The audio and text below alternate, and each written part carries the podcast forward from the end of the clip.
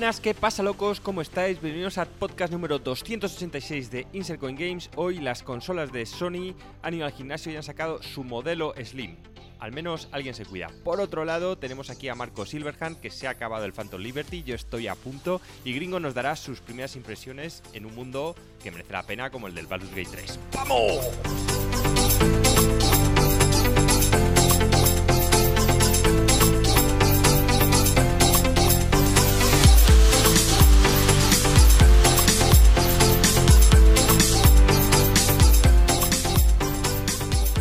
Bien, esa gran energía, Joaquín. Veo, en el podcast anterior no estuve, pero también se te vio con bastante energía, muy orgullosos de esos comentarios que leísteis y cómo la gente siempre vuelve a, escucharnos por, ese buen rollo que tenemos. Eh, hoy estamos aquí los tres, Alex no está con nosotros, Alex, te mandamos un, un saludo fuerte, tío, y se te echa mucho de menos, tío. Últimamente nos estás fallando mucho, vamos a tener que ir a tu casa y secuestrarte, tío, para que te vengas aquí con nosotros.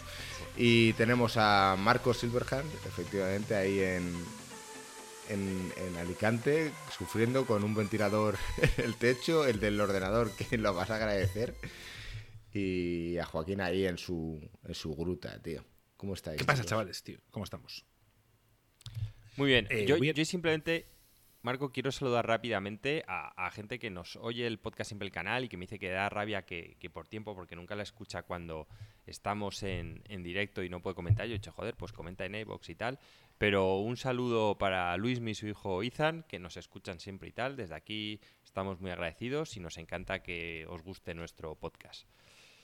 Y fuera de eso, yo- Marco también y ha hecho un reto en el que dice, Sí. perdón creo que te corté, que si nos mantenemos con ritmo de crecimiento cuando él pide suscripciones y la gente se sigue suscribiendo, que él mantendrá su barba de Johnny Silverhand.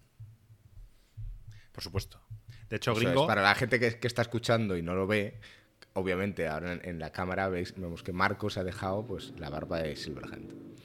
Y, lo estoy intentando. O sea, pero es complicado. O sea, y es bastante accurate, está bastante acertada. Entonces, desde entonces, eh, bueno, vemos a Ruffer ahí en el chat riéndose de nosotros, que nadie se suscribe y que perdemos followers, pero que no es cierto. Eh, sí que estamos creciendo. Y dice Marco que va a mencionar los nombres de cada uno de ellos, aparte de mantener la barba. Entonces, ¿quiénes son los que se han suscrito en esta última semana? Pues mira, que has pedido. En la última semana yo pedí que si fuéramos antes de empezar octubre 450, eh, hemos llegado a 446 y es desde que dije, oye chaval, estamos cerca, tal cual. Entonces, eh, en los últimos siete días han suscrito, voy a decir sus nombres, Daquebe, Dubalcalde, Gafotas9999, Rubén 0617, Aritz BR y Perrito 80. No sé si son multicuentas de alguien, no lo sé, pero yo se lo agradezco de todas maneras. Y, y estupendo, Suena tío, estamos- multicuentas. De hecho, me, me parecería la polla, tío, que ahora la gente empiece a crearse cuentas con nombres divertidos para que seas tú el que los lea. No, Bueno, y de hecho, yo leo, de hecho yo- decir, cualquier persona es- que nos siga en el canal lo voy a leer. y de hecho Sea decir su nombre que sea. Es Que la- esto, la- va a barba- traer malas cosas. la barba es solo la primera parte. Si llegamos a los 1000 antes de que acabe el año, que es una locura, sería más de duplicar, Marco ha dicho que aparecerá en enero y si hace falta peluca con peluca, con el pelo también de Johnny Silverhand. O sea, será un Johnny Silverhand incluido. Pero eso tiene que ser 1000, que es improbable, pero veréis algo que no habréis visto en la vida. Intentaremos Marco hacer cumple emular, siempre sus apuestas. emular el, el tráiler del Cyberpunk donde aparece eh, Keanu por primera vez. No sé si dice Wake up, samurai. We have a city to burn. O algo así dice, tío. Pero lo, hago, lo haré, lo emularemos. Y Marco, vosotros no le conocéis, pero la zona donde vive, ahí los orcos le conocían como Lannister porque siempre paga sus deudas. bueno, to- todos sabemos que nunca las pagó el cabrón, ¿eh? El otro día, esto fuera de coñas, ¿eh? Eh, pasábamos por, por el centro comercial y pasamos por un game. Joaquín está a morir. Y, y me viene ¿te Lore y me dice, reconocieron? no, y me viene Lore y me dice, oye Marco, ahora en serio, tienes que pagar tu deuda. Y yo, pero ¿tú eres gilipollas. Y no, en serio, o sea, no, te van a poner en la lista, vas a estar ahí, tal cual, tienes que ir a pagar ya tu deuda. Y yo, Lore, que no voy a pagar una puta deuda. tú Eso- tienes pero- deuda de verdad. Claro que tengo deuda. o sea, y- Pero se subiendo. mantiene. Yo supongo que sí. Deberías un día preguntar Un día voy a ir yo y voy a decir, oye, tengo un amigo que le da miedo Tío, venir. pregunto y hace las puertas "Ah, ah, ah", y se cierran. En plan, no dejarlo salir hasta que pague, ¿sabes? Pero que, pero que Lore se puso en serio a decirme, tío, creo que deberías pagar esta deuda porque luego te van a meter en la lista de morosos. Tal. Digo, mira, que no voy a pagarla, tío, que yo ya les di la opción de, de pagarles el juego, se rieron de mí básicamente y ya está, se acabó. Ah, por cierto, gringo, me partí la que leer el comentario que dijeron en, en tío. Eh, No, no los he visto, ¿eh? Ha Tienes, habido- que, tienes que leer el, el, eh, uno que, que le he contestado yo que me morí de risa, tío. A ver, que- del... pues mira, voy a aprovechar ya. Eh, me he partido con el comentario. ese, yo, le, yo le contesté a ese. A ver, aquí hay varios, ¿eh? Eh, Bueno, pues ya que estoy, aprovecho y los voy a leer, ¿vale? Y les mando un saludo. Jesús Fell dice que a vez parece haber más y mejores juegos y menos tiempo para jugarlos. De la sequía hemos pasado a la inundación. Quería haceros una recomendación con respecto al Starfield, al cual llevo ya metidas muchas horas. Si lo quieres jugar, tienes que apartar los demás juegos y darle tiempo porque brilla en el largo plazo y te conquista con su narrativa. Os lo digo porque salen muy buenos juegos y estáis tratando de llegar a todos los que podéis. Que estrés. XD. Y pienso que eso puede hacer que os llevéis una impresión equivocada del juego de Bethesda. Siempre es un placer escucharos. Seguida así. Gracias por el comentario, Jesús. Y creo que en parte tendrá razón. Joaquín, justo antes de empezar este podcast, decía todos los juegos que tiene por delante, los que tiene medio empezados y que no ha hecho nada y que no sabe cuándo acabarlos. Entonces, sin duda esto puede llegar a ser un problema. Em, después, Anónimo dice remake o remaster. ¿Qué más da? Si ya era bueno el juego, ahora es mejor. Y luego Dani Calipo, este es el comentario eh, de que te reíste, dice, joder, Marco, todos en el viaje de fin de curso follando y fumando porros y tú con el conserje jugando al Metal Gear Solid.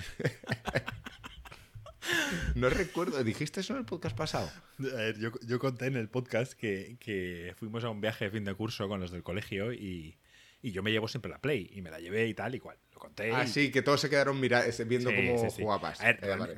faltan datos en la historia. Eh, me llevé la, la Play básicamente por jugar un pro con la gente y tal. Pero que sí, Lo que es que la gente luego no quería jugar con Marco. No, pero eh, tiene razón Dani Calipo, porque follar se folló más bien poco en ese viaje. O sea, aquí se intentó. Era un colegio solo de tíos. Era otra época, tío. En aquella época eh, no es como la juventud de hoy en día. Entonces, Claro, o no- sea, nos conformábamos con, con un beso era la hostia, tío. Es que lo, lo que os estáis perdiendo. Para nosotros con 16 años, que una tía te diera un beso, es, eso, vamos, te había alegrado el mes. tío. El cortejo, la seducción, en aquel, bueno, todo eso se ha acabado ya, tío. Pero, pero bueno, Tocar un poco, es, que- es que to- todo molaba mucho más, tío. tocar un poco. Saca eso de contexto y la liamos. A- Ahora es en plan, un grupo de menores coge a una tía, la mete en un baño, pasan los vídeos por el colegio yo digo, ¿pero qué cojones? O sea, a mí con 16 años me mandas un vídeo de, de- de tíos de 16 violando a una tía de 13 y, me acabas de romper el corazón, la infancia y, y desde luego que voy a la puta policía. O sea, yo es que no sé qué cojones está pasando. Pero desde luego prefiero lo nuestro a esto. Y esto de verdad no es por ser viejo, porque yo sí que hay muchas cosas que prefiero de la juventud ahora, los videojuegos que tenéis tal cual, pero desde luego ese despertar sexual y pérdida de la infancia tan cercana a los 14, 16 años me, me parece una pena. A mí lo de perder la inocencia poco a poco me mierda, parece que, que tiene su, su gracia, tío. Sí, es cierto. Y de todos modos, que sepáis que Joaquín no se corta un pelo en el momento de que te ir a la policía. Ya lo ha hecho en el pasado. Y no se cortará. y Eso no lo se hemos contado cortará aquí, hacerlo. seguro. Sí, sí. Eh, ¿Lo del tabaco o lo de Varias- la calle? y más de una vez. Lo del tabaco, sí, Joaquín lo ha contado. Si Sí, lo queréis saber, para los nuevos, pues pedidlo. lo de los. DNIs, lo, habéis- lo habéis contado, es que esta, esta historia Sí, no volvéis porque es que es un tema recurrente. Que con vuestros DNIs. Sí, eh, lo del tabaco sí, pero lo de la calle yo creo que no. El que de la Pero calle, bueno, no da igual. de la calle. Joder, que cambió el sentido de la calle. Sí, también. Ah, se lo ha sí, contado hijo Marco. puta. Es que me, me sigue, eso, eso me sigue molestando a día de hoy, tío. Más cercamente porque me ha jodido a mí. Te lo juro, Joaquín, que tardo 15 minutos en ir al curro todos los días. O sea, más 15 minutos extra por tu puto cambio de calle, tío. Es acojonante, tío. A estas cosas a él le hacen feliz. Cuando me despierto por la mañana, te lo juro que me acuerdo tantas veces y voy al curro. Y, me, y solo pienso que digo, joder. Piensa 15 en mí Más. todas las Y es por puto Joaquín. Además, no solo es para ir al curro, es para todo. Es, la calle crítica, tío, que, la hicieron de un sentido porque Joaquín envió cartas al ayuntamiento amenazando. no, esa la cambiaron después. Yo sé a qué calle te estás refiriendo tú y esa la cambiaron después. La mía era una calle secundaria. Lo que pasa es que al cambiar la mía, la gente pudo aparcar, se puso contenta y cambiaron también la otra. Pero esa otra no lo pedí yo. Vale, vale, ya, sé. Pero tú fuiste el inicio. El comienzo, todo empezó contigo. Pues sí, y el mensaje de. sería, sería, una, pena, Que, alguien, que alguien tuviese un accidente aquí y se enterase la prensa de que alguien ya os avisó en el pasado. Es que es increíble. Puto bueno, oye, vamos a hablar de videojuegos, que para eso estamos aquí. Ah, bueno, el... gringo, antes avisar simplemente que, yo estoy aquí, eh, estoy en guardia, mi mujer no está, se ha ido a cenar con su padre, que estamos en Alicante y tiene derecho. Estás on guard. Entonces mi hijo está durmiendo, en principio todo está bien, pero si el niño llora o tal, mm, tendré que ir y en el peor de los casos seguís sin mí. O sea, que yo, chavales, que lo sepáis, que estoy en guardia. Nosotros le hemos dicho a Marco que preferimos que esté aquí con nosotros, tío, y que si se tiene que levantar de vez en cuando, pues, pues que lo haga. Así que, bueno, esperemos que el audio no, no, no, se sufra como en otras ocasiones y, se mantenga el nivel como, debemos hacer. Y si, oís mucho ruido por ahí, por el ventilador de Marco, eso porque está con el vapor o por el ventilador. ¿Se oye mucho el vapor? No, yo no lo oigo, pero a lo mejor la gente sí. Sí, se oye mucho avisarme y ya. lo siento. Lo siento, me he equivocado.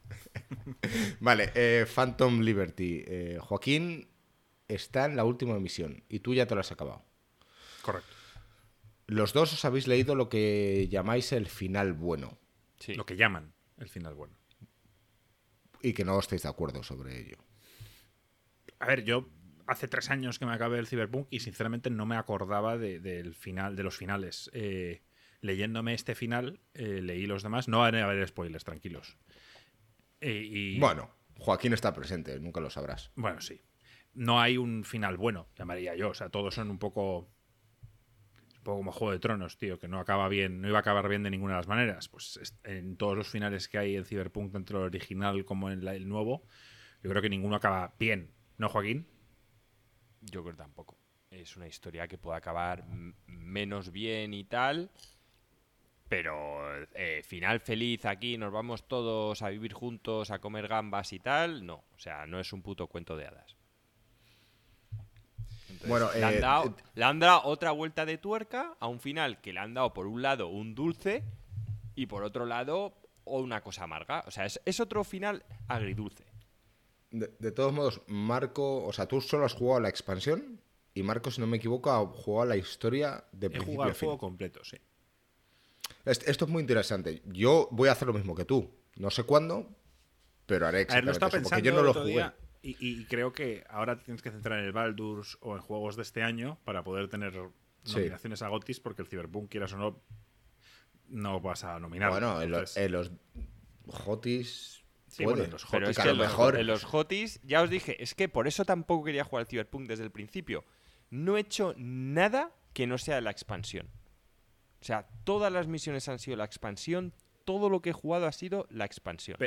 Pero, perdona que, gringo, o sea, Joaquín, me interesa, yo ya te hablé el otro día de, lo que conlleva la versión 2.0 del juego, y aunque eso no forme parte de la expansión, sino que forma parte de... es gratuita y no tienes que pagar por ello, sí que quiero saber tus opiniones acerca de los cambios que han hecho en la jugabilidad y, demás, ¿sabes? y si has tenido algún problema en la parte técnica. Sí, ese, bueno, si queréis que empiece yo, que iba a empezar Marco hablando un poco más de, su visión. Cuéntanos tú, cuéntanos tú. Eh, yo la mía, el apartado técnico ha sido algo muy negativo para mí. Porque viendo, después de todo lo que pasó en el primer juego, de todos los problemas que tuvieron, la realidad es que yo me esperaba que iba a ser un juego menos exigente, esta expansión, aunque lo de quitarlo en consolas antiguas era porque es un tema de sentido común, no me lo esperaba que es porque iba a ser más, más exigente y pensaba que obviamente con mi con la misma gráfica que tenía cuando empecé al primero, la experiencia que iba a tener iba a ser parecida o superior.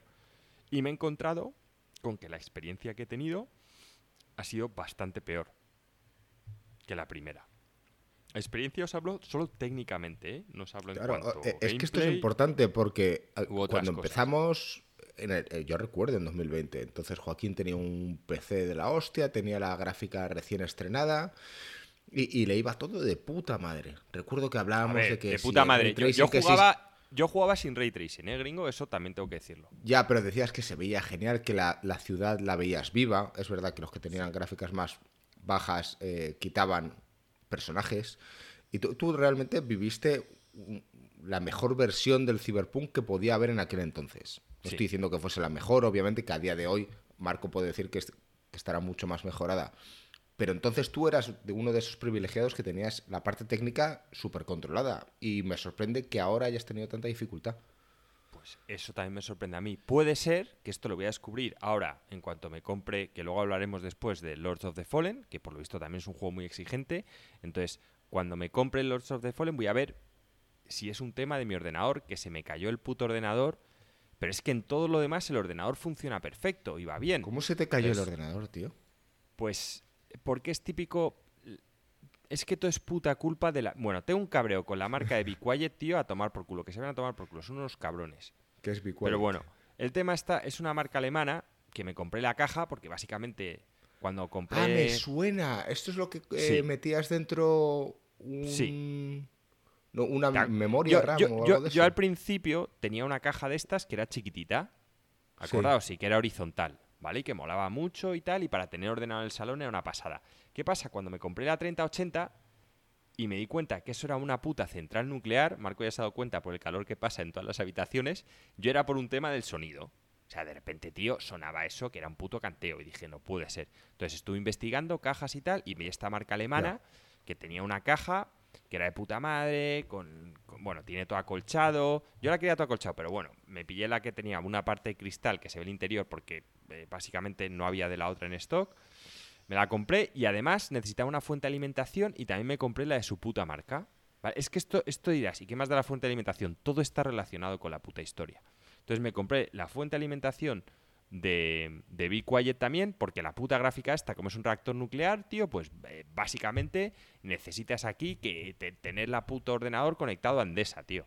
En fin, que me llega todo, bien, contento con la caja, contento con todo, no hace ni un puto ruido, y hace poco, llego un día, voy a encender el ordenador, que aparte es cuando me estaba viciando al Cyberpunk, cuando me empecé a, a viciar, y de repente veo que el ordenador no enciende.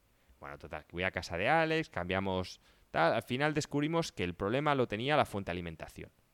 De la cual te dan una garantía de 5 años ellos, en plan, las nuestras tal cual, y me ha durado, pues nada, desde que me compré la 3080.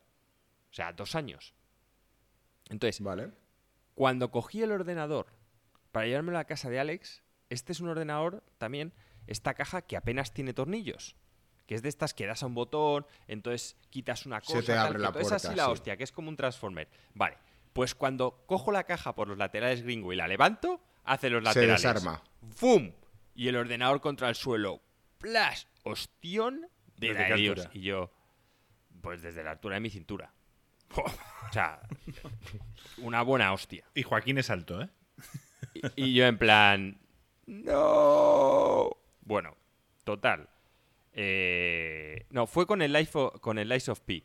Total, que ya vuelvo aquí, eh, Alex me dejó una fuente de alimentación, pero el ordenador iba raro porque la de Alex no daba, era una de, de 500 o 650. Entonces, llamo al sitio este por el tema de, de, la, de la fuente de, alimentación y me dicen que la tengo que mandar a Alemania, que mandarla ya son unos 30 o 40 euros, que allí estudiarán lo que le pasa y que si es algo que no se debe a que haya subido el voltaje o tal, algo que yo me tengo que creer, pues que o me la pagan o no me la pagan. Y yo digo, o sea, ya de por sí me voy a gastar 40 euros en enviar todo sin tener la certeza de que me lo van a dar. Yo, tío, me parece un servicio al cliente de mierda. Entonces, Eso pasa con cosas de China también, ¿eh? Es una ya, puta pues, mierda. pues que les den, o sea, que les den, vamos, si estás en Alemania de puta madre, si no, que den esta marca a tomar por culo. Entonces ya he cogido, me, compré una fuente de alimentación de 8.50 por 50 euros en Amazon y me puse a jugar al Ace of P, que, que era un juego, bueno, pues que no me iba del todo bien, pero es un juego reciente, tal y cual. Y digo, bueno, bien, ya está. Te cargado la gráfica, he visto tío. que gente, bueno, lo voy a ver con, no sé, si no, si el Lords of the Fallen no me va bien, ya me bajo un juego antiguo de estos. El que exija, el, ¿cómo se llama? el de From Software, el del Ring, y veo si va igual que antes o no. pero ya, cuando me, cuando me instalo, me termino el Lies of P, del que luego hablaré para la nota y demás, y cuando me instalo el juego, para mi sorpresa veo que el juego va como el culo. Y digo, bueno, vale, pues lo bajo a low. Lo bajo a 1080. Pero es que a 1080 y el low juego a 30 FPS. No, eso es un problema. No sé si es un problema del ordenador pues, porque se te ha caído, pero no es un problema. Que el juego está bien. El juego está bien, debe ser un problema de tu ordenador. Ya te dije si habías instalado drivers, me dijiste que sí. Entonces, al final. Instalé los drivers, a lo mejor probablemente se, ha, se roto de la hostia. Es que yo no sabía que se te había caído desde la cintura, tío. Cualquier aparato electrónico, desde una cintura, mm, piensa que un móvil está diseñado para que aguante ciertas hostias y aún así, desde la cintura, perfectamente se puede no estropear, pero sí romper lo que es el cristal o lo que sea. Y está diseñado para eso. Un ordenador de sobremesa no está diseñado para caerse desde ninguna altura. Bueno, da gracias que los discos duros que tendrás ahora serán SSDs. Llegan a ser magnéticos y olvídate, seguramente te los cargas con ese golpe. Ya, pues. Yo decir que. Entonces, todo lo demás, o sea, ahora va, para todo lo que es fuera de juegos, va perfecto, ¿eh? O sea, va igual que antes. El Lies of P es cierto que no me llegaba a ir bien desde el principio. Y este, pues, eh, es que flipo. Y las escenas cuando cojo un coche, vamos, es que es infame. O sea, cuando cojo un coche, se cortan hasta las conversaciones. Es raro. Entonces, eh, yo por ir a la parte técnica, por quitárnosla de en medio, yo decir que, lo que es el juego base iba perfecto. Bueno, a ver, perfecto. Yo jugaba en 2K Ray Tracing Ultra. ¿Vale? Eso es bastante. Sí, iba, bastante nivel. Sí, iba perfecto. Y cuando llegó a la expansión eh, tenía parones. Parones importantes. Y con el coche había momentos en los que el juego básicamente se quedaba parado, el audio se queda como y tardaba como 6, 7, 8 segundos, que parece de esto que se va, te vas a, te vas a volver a Windows. Y no, y seguía el juego. Y yo, eh, no sé, luego me puse a ver mi ordenador y digo, joder, es que tengo un pepino. Lo único que le. Y yo no entiendo nada de ordenadores, pero lo único que pensaba yo que podía ser escaso es la RAM. Yo tengo 16 GB de RAM. Y, dije, escribí a Alex y le dije a Alex, oye Alex, tal, eh, la RAM que debería ponerle. Le mandé la RAM que tenía mi ordenador, me, aconsejó que comprara la misma. Dice, como tenía cuatro slots mi placa base y tenía yo dos puestos de ocho, me dice, tío, compra dos iguales de las que tienes y ponlas. Entonces lo hice, las compré, las puse y de repente el juego va hiperfluido. O sea, va como exactamente eh, igual, 2K, mm, Ray Tracing Ultra, pero va, vamos, como la seda. No pasa de... Yo que lo tenía capado creo que a 60 frames porque yo no quiero que vaya oscilando, prefiero que vaya a 60, es que quizá podría ir a 70, a 80, pero no me mola que vaya oscilando, así que pues, lo capé a 60 frames y va, vamos, rara vez se me bajó de ahí, algún momento mm, intenso, con mucho humo, con mucha gente andando por la calle, podía bajar a 45 o 48 tal, pero, pero vamos, por lo demás perfecto. Así que en mi caso el problema se solucionó con RAM.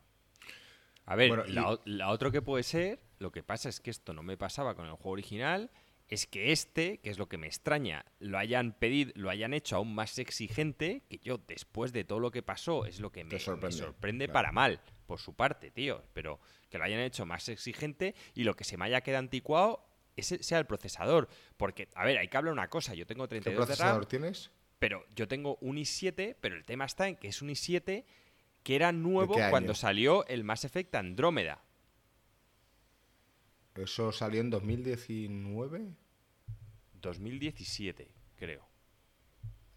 Ahí fue cuando yo monté el ordenador. Bueno, que me lo montó claro, es que tu procesador, Joaquín, está Claro, es que seguramente ese procesador que tienes tú es muy parecido al que tengo yo, que es un 8700K o algo así, el último de la generación de aquella generación.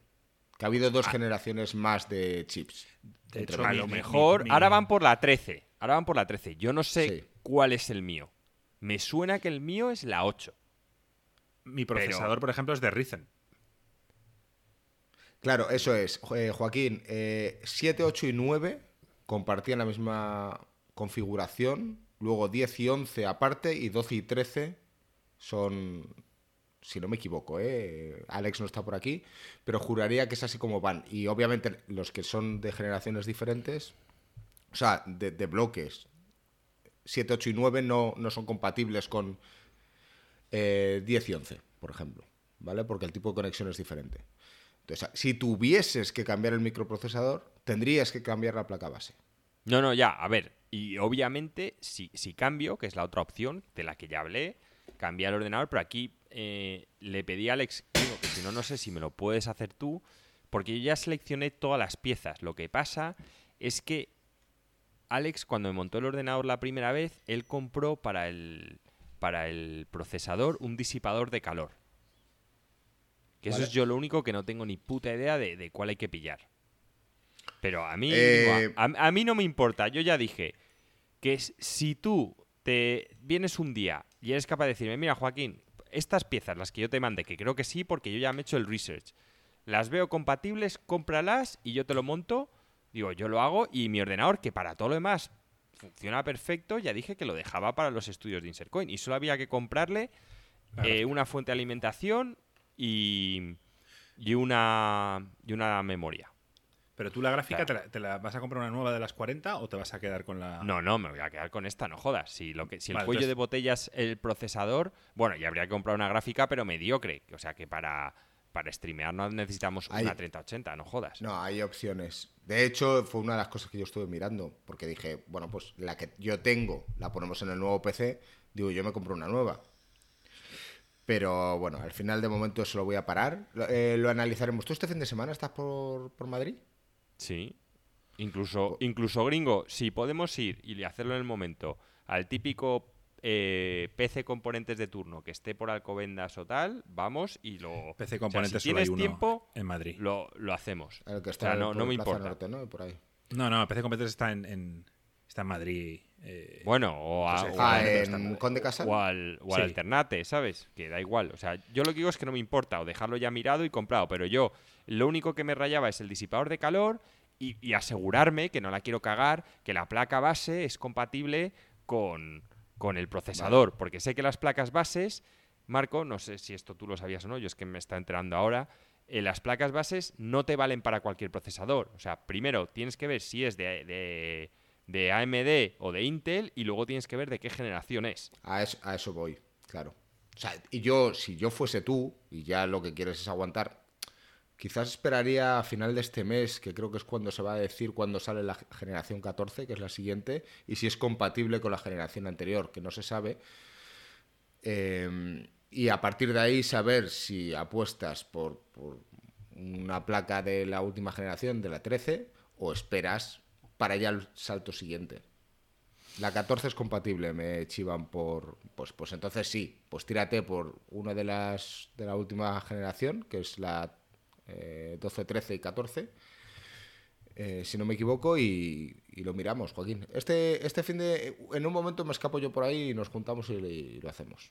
Vale, perfecto. Y me jode, y me jode, pues eso, que con una 3080, tío, no esté. Que a lo mejor es por lo otro, pero que oye, que yo al, al original lo jugué bien y que, tío, que tengas que tener una 40 ya para poder jugar bien al juego, me jode. Pero está visto que no, porque Marco está disfrutando la experiencia y dice que en cuanto le subió el RAM, que el juego le funciona.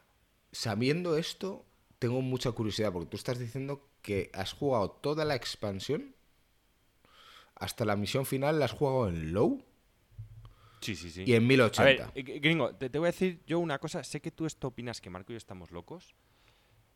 A mí ya me parece más importante que los gráficos porque el juego está bien actuado. O sea, tú cuando ves a los actores hablar, tal, todo eso es una pasada. A mí, a día de hoy, el Cyberpunk, o sea, CD Projekt sigue siendo la empresa número uno a la hora de contar historias en mundo abierto a la que, a la que solo se puede comparar Rockstar. Lo que pasa es que a mí, pues bueno, las historias de fantasía o de, o de, en este caso de ciencia ficción, me molan más que las de Rockstar, que es un, un humor negro, pero que ellos dos, para mí, lo dan todo. Y la estabilidad me parece más importante que los gráficos. O sea, yo prefiero jugar a un juego en low a 60 frames constantes. Es que, gringo, de, de- de verdad, tío, que sé que te ríes de tal. A mí, No, cuando Marco ya me ha metido en la cabeza lo de los 60 frames, es, ahora yo ya cuando hay saltos lo veo. Y, y- y me hierve la sangre. Yo el juego lo tengo capado a 30. O sea, es igual. Yo prefiero ya, incluso prefiero 30 frames estables que 60 frames que van de arriba abajo, tío. Es que es una puta locura. O sea, ya una vez que Eh. te has metido y lo empiezas a ver, hasta el punto que le tengo que quitar el contador de FPS porque me pongo de mala hostia. O sea, cuando es un tema esporádico que te baja como a Marco ahora, vale, yo puedo jugar con contador de, F- de FPS, pero como me estaba pasando a mí, ni de coña. O sea, cada 2 por 3 ver que en vez de 30 pone 28, 25, no sé qué, es que, es que me pone mala hostia, tío. Vamos a ver, Bueno. que yo no os llamo locos por, por esto, ¿eh? No, a ver, también jode deja- dejarte mil pavos, los que nos dejamos, Sí. en una gráfica. Y, y, a ver, la gráfica tiene un X juegos por lo que lo compras. No compras una gráfica 3080 o 4080 por, por jugar al Loop Hero o por jugar al Sea of Stars. Compras. O al Tetris, por- ya, ya. Sí, compras por jugar a, a la nueva expansión de Cyberpunk, a, a ciertos juegos. Y no salen muchos que son tan exigentes gráficamente. Entonces, cuando sale ese juego, le das y te da error y, y no va bien y no tal, pues te amarga, te amarga, te hace sentir que ese dinero no está bien invertido. Por eso hablo siempre del plug and play de las consolas. Mm, eh, ¿no vas- ¿Estás jugando la mejor versión del juego? No. Eh, ¿Te has dejado la- un tercio de lo que te dejaste en la gráfica? Seguramente. Eres feliz. ¿Chufas, tío? Pues bien, a menos que tengas una Play 4 y te compres el Cyberpunk. Entonces te, te la han metido por. Te la han metido doblada. Doblada. Pero- pero es bueno, así. Vamos a hablar, quitamos el apartado técnico y que nos cuente, bueno, que nos cuente primero Joaquín sus impresiones de esta expansión y luego nos hablas tú de la experiencia de jugar al juego de cero con la expansión incluida. A mí el juego me ha encantado. O sea, es candidato a GOTI. Lo que pasa es que. eh, Dices el va a DLC. haber- el DLC. Va, va a haber muchas sorpresas este año porque. Y ya lo adelanto en primicia en este podcast. Si hacemos la sección de. eh, que a Marco. Esta creo que la propuso Marco en su día. De las mayores decepciones del año. No descartéis que esté Phantom Liberty. Por lo que a mí me ha pasado. ¿Sabes? Otra cosa es que es cierto que, que esto tengo que esperar porque si es un tema de que mi ordenador se la hostió, pues bueno, no. Pero si mi ordenador, si me bajo el juego este, que dicen que también es muy exigente, Lords of the Fallen, y me va bien, pues me, me voy a cabrear. Entonces, el juego me flipa. Me encanta que hayan cogido a este actor. Me encanta, esto segundo, ya os lo digo, He entendido que vas a castigar a CD Projekt Por su no para experiencia por- técnica. Por sí. tu experiencia técnica. Cuando hace tres años Sí. dijiste que daba igual la experiencia de los demás, que la tuya había sido Satisfactoria y que por eso era GOTI. exacto. Pero y está aquí, siendo cu- y consistente. aquí cuál ha sido la Si mía. su Vale, vale, vale. experiencia es mala, Es. Ok, ok, ok. La No, tuya ha sido buena y la mía es mala. Estoy haciendo exactamente lo mismo, Marco. Ok, vale, vale, vale. Eso es lo que me quería por, quedar por- claro. por primera vez en mucho tiempo, Joaquín está siendo consistente. Ok, Entonces, vale, vale, vale. oye, hay que aplaudirlo. Claro, mi experiencia con lo que dices tú, con una puta 3080. Otra cosa es que luego me pueda percatar de que el problema es que me carga el ordenador con la caída. Eso, eso entonces ahí no podré juzgar bien y veré qué cojones hago. Pero, oye, me encanta que de nuevo cogen actores serios de Hollywood para hacer sus papeles de coprotagonistas. Me encanta que Keanu Reeves ha seguido ahí en el camino. Eh, me jode profundamente. Bueno, me jode y me encanta que por lo visto están batiendo récords de ventas y tal y cual con respecto al Witcher. Pero los tíos dijeron en la cuenta de accionistas, que fue hace nada en la junta de accionistas, que el dinero que se habían dejado en hacer la expansión y el juego, cuando el juego en teoría ya estaba hecho, o sea, dinero que se han gastado de más, y es una puta barbaridad. Hasta el punto que la acción bajó un 11% ese mismo puto día. Lo cual mm, diré que yo tenía acciones y me ha jodido la puta hostia. Pero fuera de eso, eh, esta gente se está puliendo toda la pasta en sus videojuegos, en hacer cosas de calidad. No dejó tirado al Cyberpunk, no dejó tirado a este. Y oye, yo os lo recomiendo muchísimo, porque sobre todo si Marco dice que la primera va bien, pues esté mejor.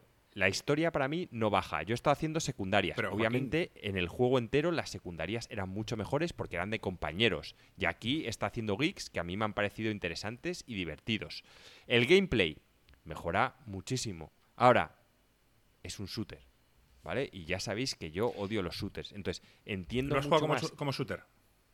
Sí, lo he jugado como shooter. Eh, ¿Se puede elegir eso? Sí. Hablo desde Sí. la ignorancia, ¿eh? Hay, hay tres opciones. Para mí, Yo, gringo, he jugado de, de samurái todo el rato. No he usado un, un arma prácticamente para nada. O sea, he ido de samurái y de lanzador de cuchillos. Es curioso que Joaquín, que odia los shooters, lo haya jugado así y que tú, que te encantan los shooters, no. bueno, lo, ver. puedes jugar, diría Marco, de cuatro formas. Sí. Netrunner.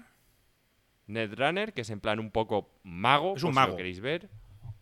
el típico first person shooter de toda la vida, que ahí lo puedes hacer más de shotgun o más de lejos, más sniper, tal, dentro de FPS con todas las variantes que te dan.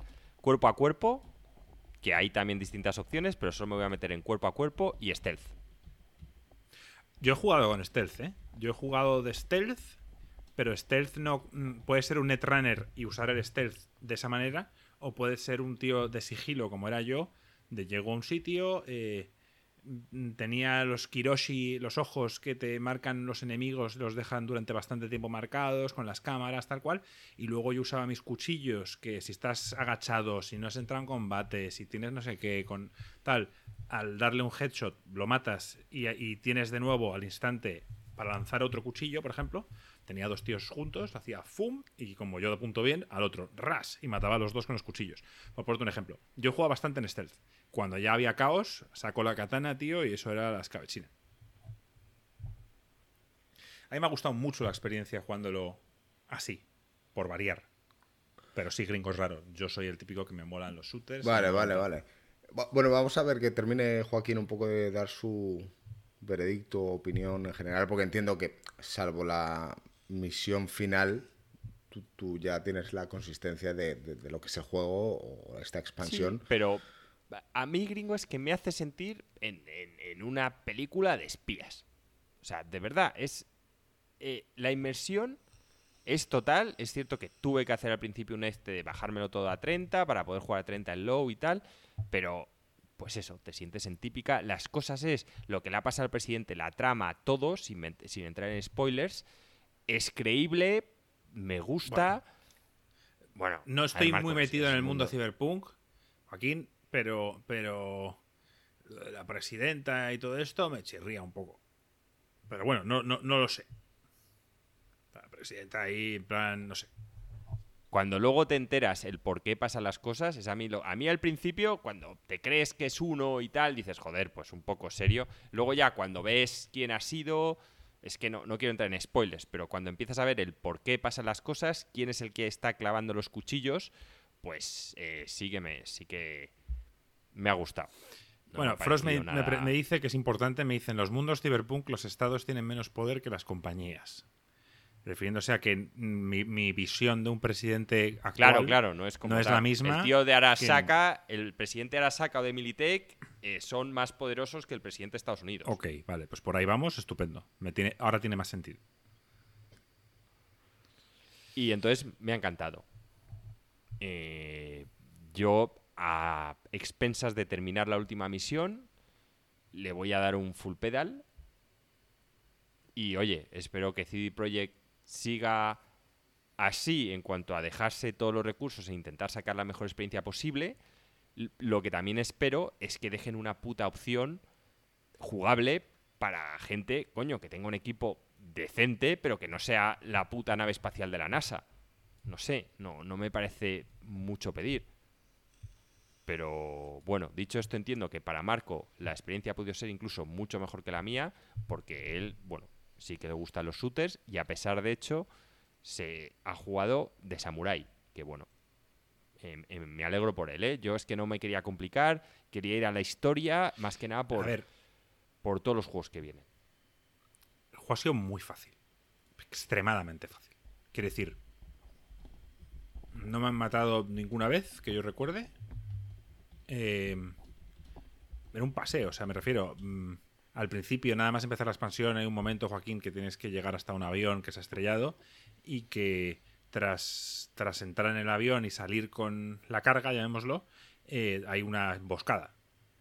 Y aparecen bastantes enemigos. Pues bueno, pues es que eso era hacia el sequito. Una escabechina. A mí, a, mí, a mí también me ha pasado, pero yo creía que era porque mi personaje, como yo hice todas las misiones, o sea, prácticamente no todas, pero hice muchas, yo pensaba que iba a overlevel. Y no me apetecía subir nivel de dificultad. Te lo voy a repetir porque al ser un shooter me, daba igual. Yo creo que este juego el nivel es en A mí no me han matado ni una vez. Este juego el nivel es escalado, no hay. Pues, tío, zonas. yo hacía una puta escabechina. Yo no sé si era por las piezas que tenía de ciber equipo y demás, por el arma que tenía, pero vamos, o sea, eh, a mí me aparecían y yo es que mato a la peña que es un puto canteo. O sea, realmente los únicos dos momentos que he tenido de sentir a personajes como iguales, que yo no sé cómo tú lo afrontaste porque tú ibas cuerpo a cuerpo, es cuando luchas contra Hansen. Que encima, ya hablaré de esto, es que esto es muy importante. Esto es una cagada muy seria. Y, es una cagada que en el Cyberpunk no es tan seria porque hay más guardados, pero que en el Ice of P me ha jodido la vida. Hay una decisión que tomas en el puto juego que puede hacer que no luches contra un boss final. Me parece bien. Que yo no sé si tú la Son decisiones de la vida. ¿Tú lo, ¿Tú lo echaste contra Hansen o no? Sí.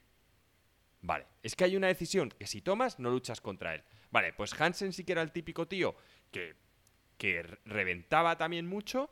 Pero oye, me, justo me cambié me había cambiado el. Yo iba toda la vida con típicas mierdas de RAM para hackear y me cambié por un Sandevistán de estos, como en la serie de sí, para parar el tiempo. Bueno, es que eso, tío, es jodidamente overpower. Ese era el único tío que me hacía daño, que me bajaba, que, me estresó un poco y que me tenía que esconder. Y los otros es cuando te enfrentas con el equipo este de SWATs de la policía que son la puta hostia. Sí. O sea, son los únicos. Lo de Max que... fue un paseo, Joaquín. O sea, de verdad pues fue como. Me viene uno y diciendo, venga, tal. Y es como. Pa, pa, ras, ras. Te lo juro que mi katana es que les bajas la vida. es una locura. Encima eh, les pues incendias. o sea, con, empiezan tu yo, yo, yo, iba disparando. Sabes que yo no soy tan bueno disparando. Y justo los de MaxDac también usan Sanbedistan de estos que, que, de repente empiezan a ir a toda hostia. ¿Sabes? Pero bueno, que me refiero. Que, que los maté también. Fueron los únicos dos combates que sin llegar a matarme, pues sí que me lo tuve que currar un poco. Y digo un hmm. poco, pero el juego me ha parecido muy fácil, pero no me apetecía subir el nivel de dificultad. Ahora, no, no. Eh, me, parece que no es para un nivel normal. O sea, yo me daba la impresión de, que era como si estuviera jugando un juego en fácil. Sí, correcto. Sí, ¿Creéis que empeora o, mancha la experiencia de lo que es el Cyberpunk en general? Mm, a ver, yo no sé Joaquín. Yo no sé Joaquín. Yo sé que Joaquín juega a los Elders por el desafío. Yo no juego al Cyberpunk por el desafío. Y creo que Joaquín tampoco porque además no, es su estilo de juego, estilo shooter, pero yo, que me gustan los shooters, a, mí eh, los shooters que me gusta que sean difíciles cuando compito contra otras personas. ¿Vale? Cuando compito contra la máquina, siempre pienso que están haciendo trampas. O sea, siempre cuando juegas en los niveles de dificultad más difíciles, tío, nada más asomar la cabeza te dan y, y no, para mí no es divertido ese tipo de gameplay. Entonces, yo juego al Cyberpunk por la historia, por la ambientación, por muchas cosas, pero no por la dificultad. Y entonces a mí no me ha molestado. Me, ha, gustado sentirme poderoso y tal. Un pelín más de la dificultad no hubiera estado mal, pero no es la prioridad para mí en este tipo de juegos. O sea, nunca. Hay, gente que, por ejemplo, Kelvin me hablaba y estaba muy orgulloso y tiene derecho a estarlo. Cuando me decía que él el Witcher se lo había acabado en el último nivel de dificultad, que tienes que usar la alquimia, que tienes que tal, que tienes que igual, y que el Witcher se convierte en otro juego, el Witcher 3, cuando lo juegas de esta manera, y yo, por supuesto que, lo entiendo y, lo respeto, pero no juego un Witcher de 80 horas, tío, para, para estar muriéndome con cada boss, con cada situación que me encuentro. Al final lo que quiero es disfrutar un poco del mundo y de la historia.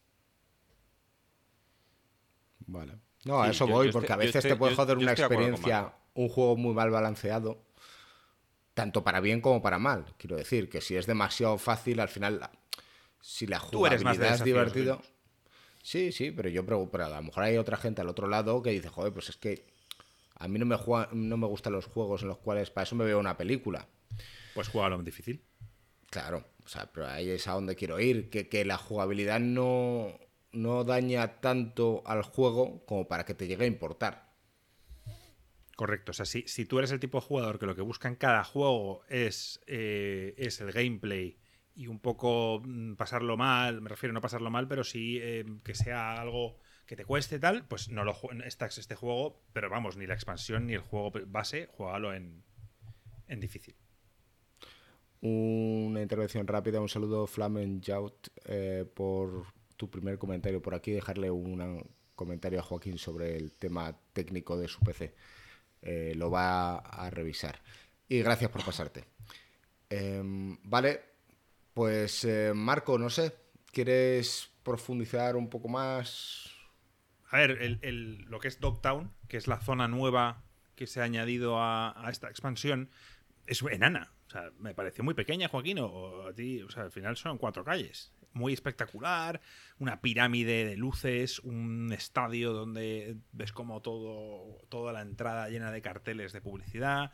O sea, está guapo, pero me pareció pequeño, lo cual no me parece un problema, porque al final siempre yo soy de los que prefiere eh, que esté todo más condensado, pero que todo parezca más real. Así que mm, decir que no, que no sorprenda que es una zona bastante pequeña. Eh, lo que dice Joaquín de las secundarias, yo me sentí un poco decepcionado porque al menos esperaba una, una secundaria al estilo de, lo que me había encontrado en el main game de, los personajes secundarios principales como son Judy, eh, Rivers y, Panam, si no me equivoco. Esas tres historias gringo son secundarias largas, con bastantes mm, quests entre ellas, personajes, pues hay romances, hay tal, y me hubiera gustado un personaje de este estilo. Hay mucha gente que defenderá que, ese es Mr. Hans en este, eh, en este apartado y puede, puede que tenga algo de razón. Pero al final Mr. Hans es quien te manda un poco las, las side quests y las vas haciendo e, y, aunque estén curradas, hay muchas que tienen historias, mi hijo ha hecho esto, vete a ayudarle, tal, luego llegas, resulta que no todo es lo que parece. sí, al estilo cyberpunk, pero me ha faltado un pelín, un punto más. Te ha faltado continuidad en, algunas historias, que tenían que haber sido menos, pero de más capítulos. Y, le entiendo perfectamente a Marco, ¿eh? eso sin duda habría ganado. O sea, para mí, en vez de haber 10 geeks importantes, podrían haber hecho 5 geeks y, es, y el esfuerzo que han hecho en 5 geeks, haberlo hecho en, una historia larga de un personaje que hay unos cuantos ahí que, que podrían haber dado. O sea, unos pocos que podrían haber dado para, para más, para una historia un poco más larga. Por ejemplo, yo pensé que lo iban a hacer, ¿sabes con cuál? Con la del boxeador. Pensé que se iba a dar para más, ¿sabes? Que se iban a extender con, con él. Y al final, nada. Pensé que iba a haber un rollo luego con la banda, que tú te ibas a tener que posicionar. La, vi como un poquito más, un poco historia en plan Rocky, y al final no. Es una misión y luego el tío te escribe y te cuenta que ha sido de su vida. Y esa es la que yo pensé que iban a alargar que iba a ser un proceso de, dos o tres misiones. Pero bueno, desgraciadamente no, fue Todas gringo es, haz esto, ve aquí, habla con no sé quién, ve es que este eso, Eso es lo que te quería decir, que hay muchos que hablaban de, no los fetch quests. No, no, ninguno es fetch De toda la vida, pero que, es, que no son, que no tienen tanta chicha como los anteriores. Este está, llamémoslo en medio. Quiero decir, yo me ha sorprendido porque eh, eh, como yo ya había jugado al Cyberpunk hace tres años y me había comido mucha mierda, sabía lo que tenía que evitar. Entonces, en esta playthrough, cuando empecé desde el principio, no hice ningún, no he hecho ningún geek, ninguno. Solo he hecho la de los personajes eh, principales, los que te digo, Rivers, Panam y Judy, y luego hice un par más de las buenas, por ejemplo, la de reunir otra vez al grupo de Samurai, también hice la de los esa es mítica, tío. Claro, también hice también hice que luego el tío con, con, las cantantes estas japos, que el tío se vuelve loco, eso es increíble, tío. Claro. Luego también hice la de las Corpo que, están investigando algo y tienes que meterte en su casa y encontrar a ver qué está pasando. Hice varias. Y, yo sé cuáles son las importantes. luego, posiblemente, me meta, que ya lo hice, pero tengo que repasarlo. este metes en un típico. Pones en Google mejores sidequests de Cyberpunk. Entonces te vale un listado en las que no te tienes que perder. Y si hay alguna que te lees y que no te suena, pues vete a buscarla y hacerla. Está claro, por eso yo siempre he defendido de los achievements y que en el Fallout 3, por ejemplo, y que este tipo de quests estén detrás de un achievement para que tú sepas cuáles tienes que hacer o cuáles consideran que ellos que son importantes. Pero vamos, eh, la historia principal me, ha encantado, me ha gustado, me parece que Idris Elba hace ahí su papel de puta madre y, tiene un poco de todo, tiene acción, tiene lo que dice Joaquín, juego de espías, eh, tiene una, misión en una fiesta, me mola mazo, la, se nota que son europeos y la música que ponen, ya, ya la había en el juego original, pero en esta expansión también la música de combate me ha flipado, o sea, todo el tema del tecno gringo duro te va a flipar, o sea, la música del Cyberpunk es la polla. Es muy Berlín, ¿no? Muy Alemania oscuro, ¿no? Sí, sí, unos bombos, tío, que, te mueres. De hecho, la primera vez que llegó a la expansión que estoy, llevo muchas horas jugando y con una música de combate a la que estaba acostumbrado y de repente empiezas el primer combate de la expansión y empieza a sonar boom, boom, boom, boom. Típica música que hago, hostia. Me voy a servir una copa. Sí, me voy a poner una copa y algo más.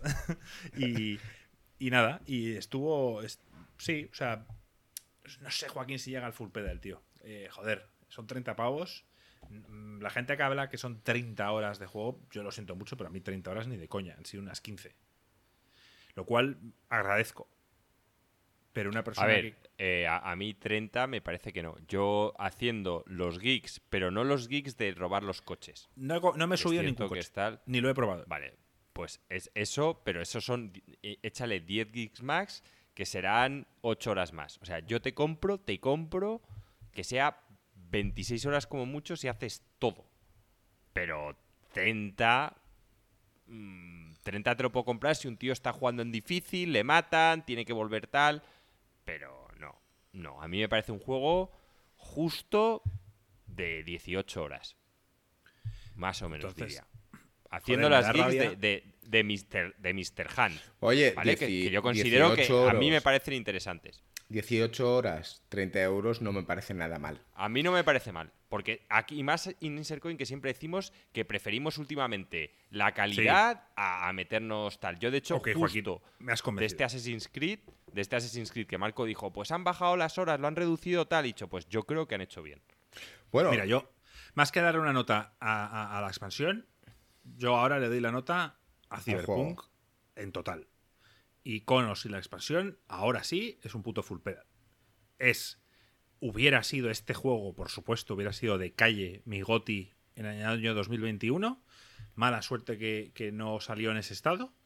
Y ya está. O sea, ahora cualquiera que, que- haya comprado el juego y lo tenga echa- tirando, tirado ahí, echando, cogiendo polvo, o cualquiera que ahora tenga la- le llame la atención, ahora juégalo y disfrútalo, porque ahora sí es un puto juego de CD Projekt. Estoy leyendo de Miguel que dice que no es la expansión como de Witcher. Yo no he jugado a Blood and Wine, pero todo el mundo habla que es increíble. Y yo creo que esto no está al nivel de Blood and Wine. Joaquín, tú que sí que lo has jugado podrás dar tu opinión. Eh, a ver, es que Blood and Wine, el tema está en que, para empezar, en Witcher fueron dos expansiones, ¿vale? Y que Yo Blood jugué and la Wine primera y no, y no me pareció un sólido. Claro, la, la primera es más. Yo, yo es que me jugué las dos a la vez, entonces se me hizo más largo. Y que Blood and Wine fue muy especial, que es lo que yo le conté a Marco, que me dio pena que no la jugara, porque aquí tú cuando juegas al Phantom Liberty es una continuación de Cyberpunk. O sea, es el mismo mundo, es el mismo ambiente, pero Blood and Wine no, tío. O sea, tú Witcher juegas todo el rato, juegas la primera expansión y es un mundo gris, es un mundo triste. Vas a cualquier lado y ves ahí a todos los campesinos, tío, jodidos, tal, el típico noble de turno, y de repente todo el día como lloviendo, putos pantanos, o sea, es para cortarse las putas venas. Y llegas a and Wine, que es una mezcla entre Italia, Francia, vas con el caballo Marco, vas viendo los viñedos, a la típica gente feliz, con la copa, con el vino, eh, soleado todo. Es que coño, tío, de, de verdad es que te choca porque te cambia tanto la ambientación y tan bien. Luego ves ahí un final cerrado en el que el tío consigue un viñedo y se vaya a vivir con Jen y tal. Es que, joder, cierra las cosas de otra forma, con un final feliz. Porque al final, cuando acaba el Witcher 3, bueno, tienes el final, pero eh, pues te sale em, Siri diciendo que esta es su historia, tal cual. Pero aquí no, aquí ves el final de verdad de Geralt, que el tío, pues como que cuelga las putas botas y está en otro sitio diferente, con buen rollo, la gente cantando, pasándolo bien. Es, es muy especial. Blood and Wine a mí me parece una expansión muy especial. Tendré que jugar algún día. Mar- Marco, una última pregunta. Em, Dime. Dices que la expansión unas 18 horas más o menos. ¿El juego el completo con la expansión qué te ha llevado a ti? 46, 47 horas. Vale. ¿Y creéis que va a haber descuento pronto? A ver, pero si el, Hubo el un de, la, descuento, de la expansión no lo sé, pero el juego estará tirado. No, ya, el juego sí, pero yo hablo de la expansión. ¿Tú el juego lo compraste? ¿Lo tienes? Yo lo tengo en GOG. Pues, Joaquín, Joaquín me convenció en aquel entonces y me dijo: tío, o sea, jugate al Sé juego. fiel, págales, tal, como voy a hacer yo que- con, el Armor Core, tal. Y yo dije: Yo que Pero, tú gringo, no compraba la expansión, Aún, claro, juego, juega al juego. Y cuando Ya, llegues ya, ya a la sé. misión final, que te avisan además, que tú sabes que es la misión final, y si no te la digo yo, se llama Nocturne, no sé qué, no sé cuántos, antes de esa, mm, si quieres seguir jugando y dices, joder, estoy encantado, te bajas, la- te compras la expansión. y Claro. Y a lo mejor ha bajado de Pero, precio. pero todo, todo lo que es, todo lo que te da la jugabilidad, todo eso ya lo tienes gratuito en el juego normal. Vale, vale, sí, sí, lo sé. Lo que no sé es cuándo lo jugaré. Vale. Bueno, oye, yo creo que damos carpetazo por aquí. Saludos a Jordi Miyazaki. Dice, le falta no poder jugar al juego en tercera persona, la primera persona me da migreña.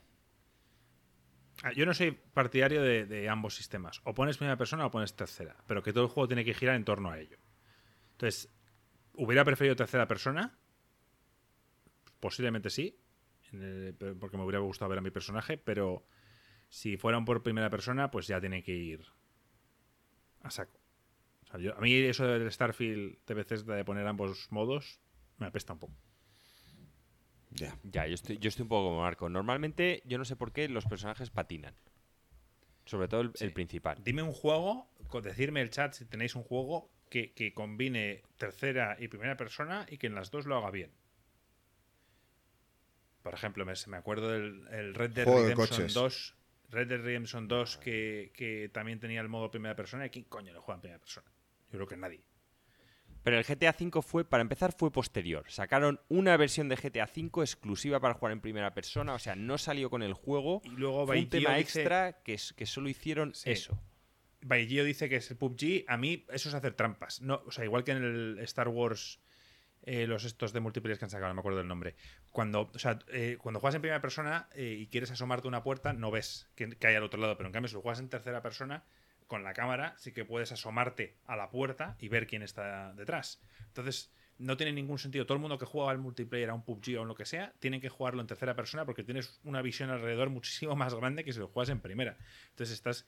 De verdad que te estás pegando en un tiro en el pie, en el pie si estás queriendo jugar a un juego en primera persona cuando todo el mundo lo juega en tercera. En los Battlefront, correcto.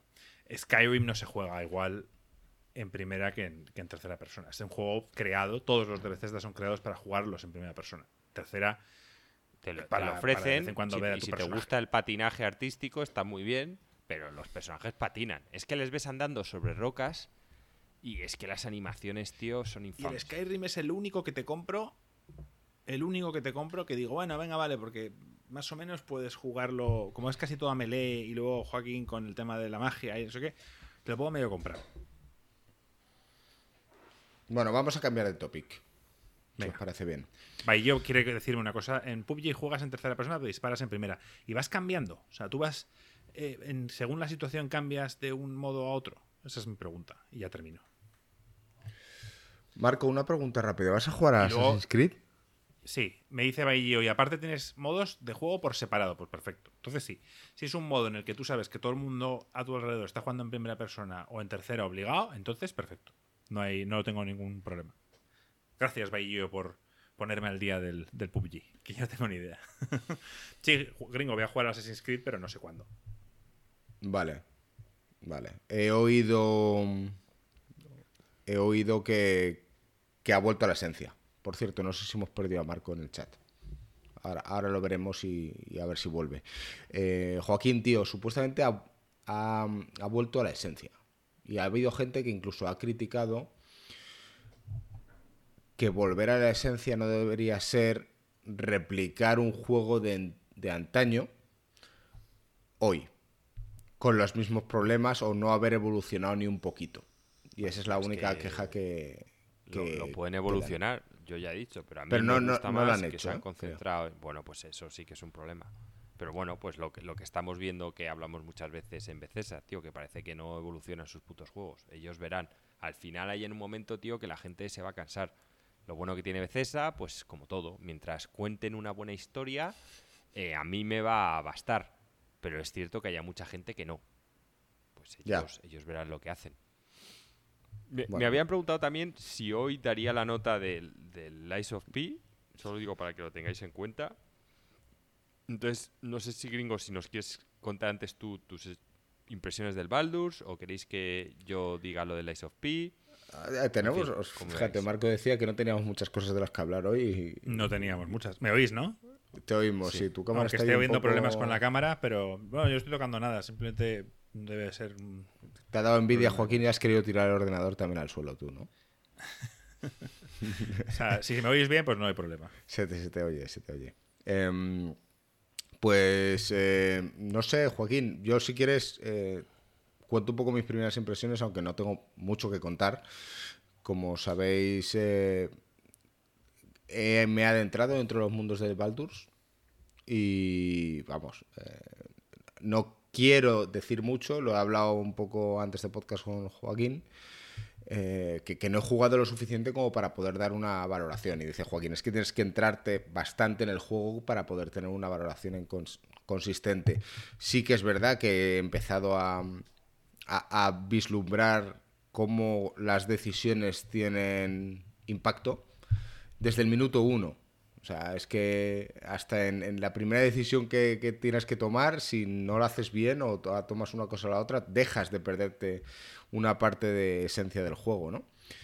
Que es algo de lo que había mencionado de la expansión del Cyberpunk. Pues, pues aquí mucho más. Obviamente aquí las decisiones tienen peso.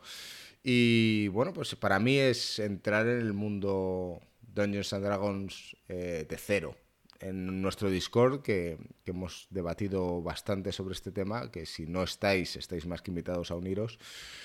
Hubo una charla bastante divertida, y hablaba Frost sobre las cómo se explica, ¿no? Las, los tiros de dados. Ponía uno de 12 más no sé qué, no sé cuántos, y la gente se ponía, pero ¿qué coño estás diciendo? ¿no? Y luego lo explicó y, tiene su lógica después, pero la gente que viene de fuera como yo eh, es sorprendente.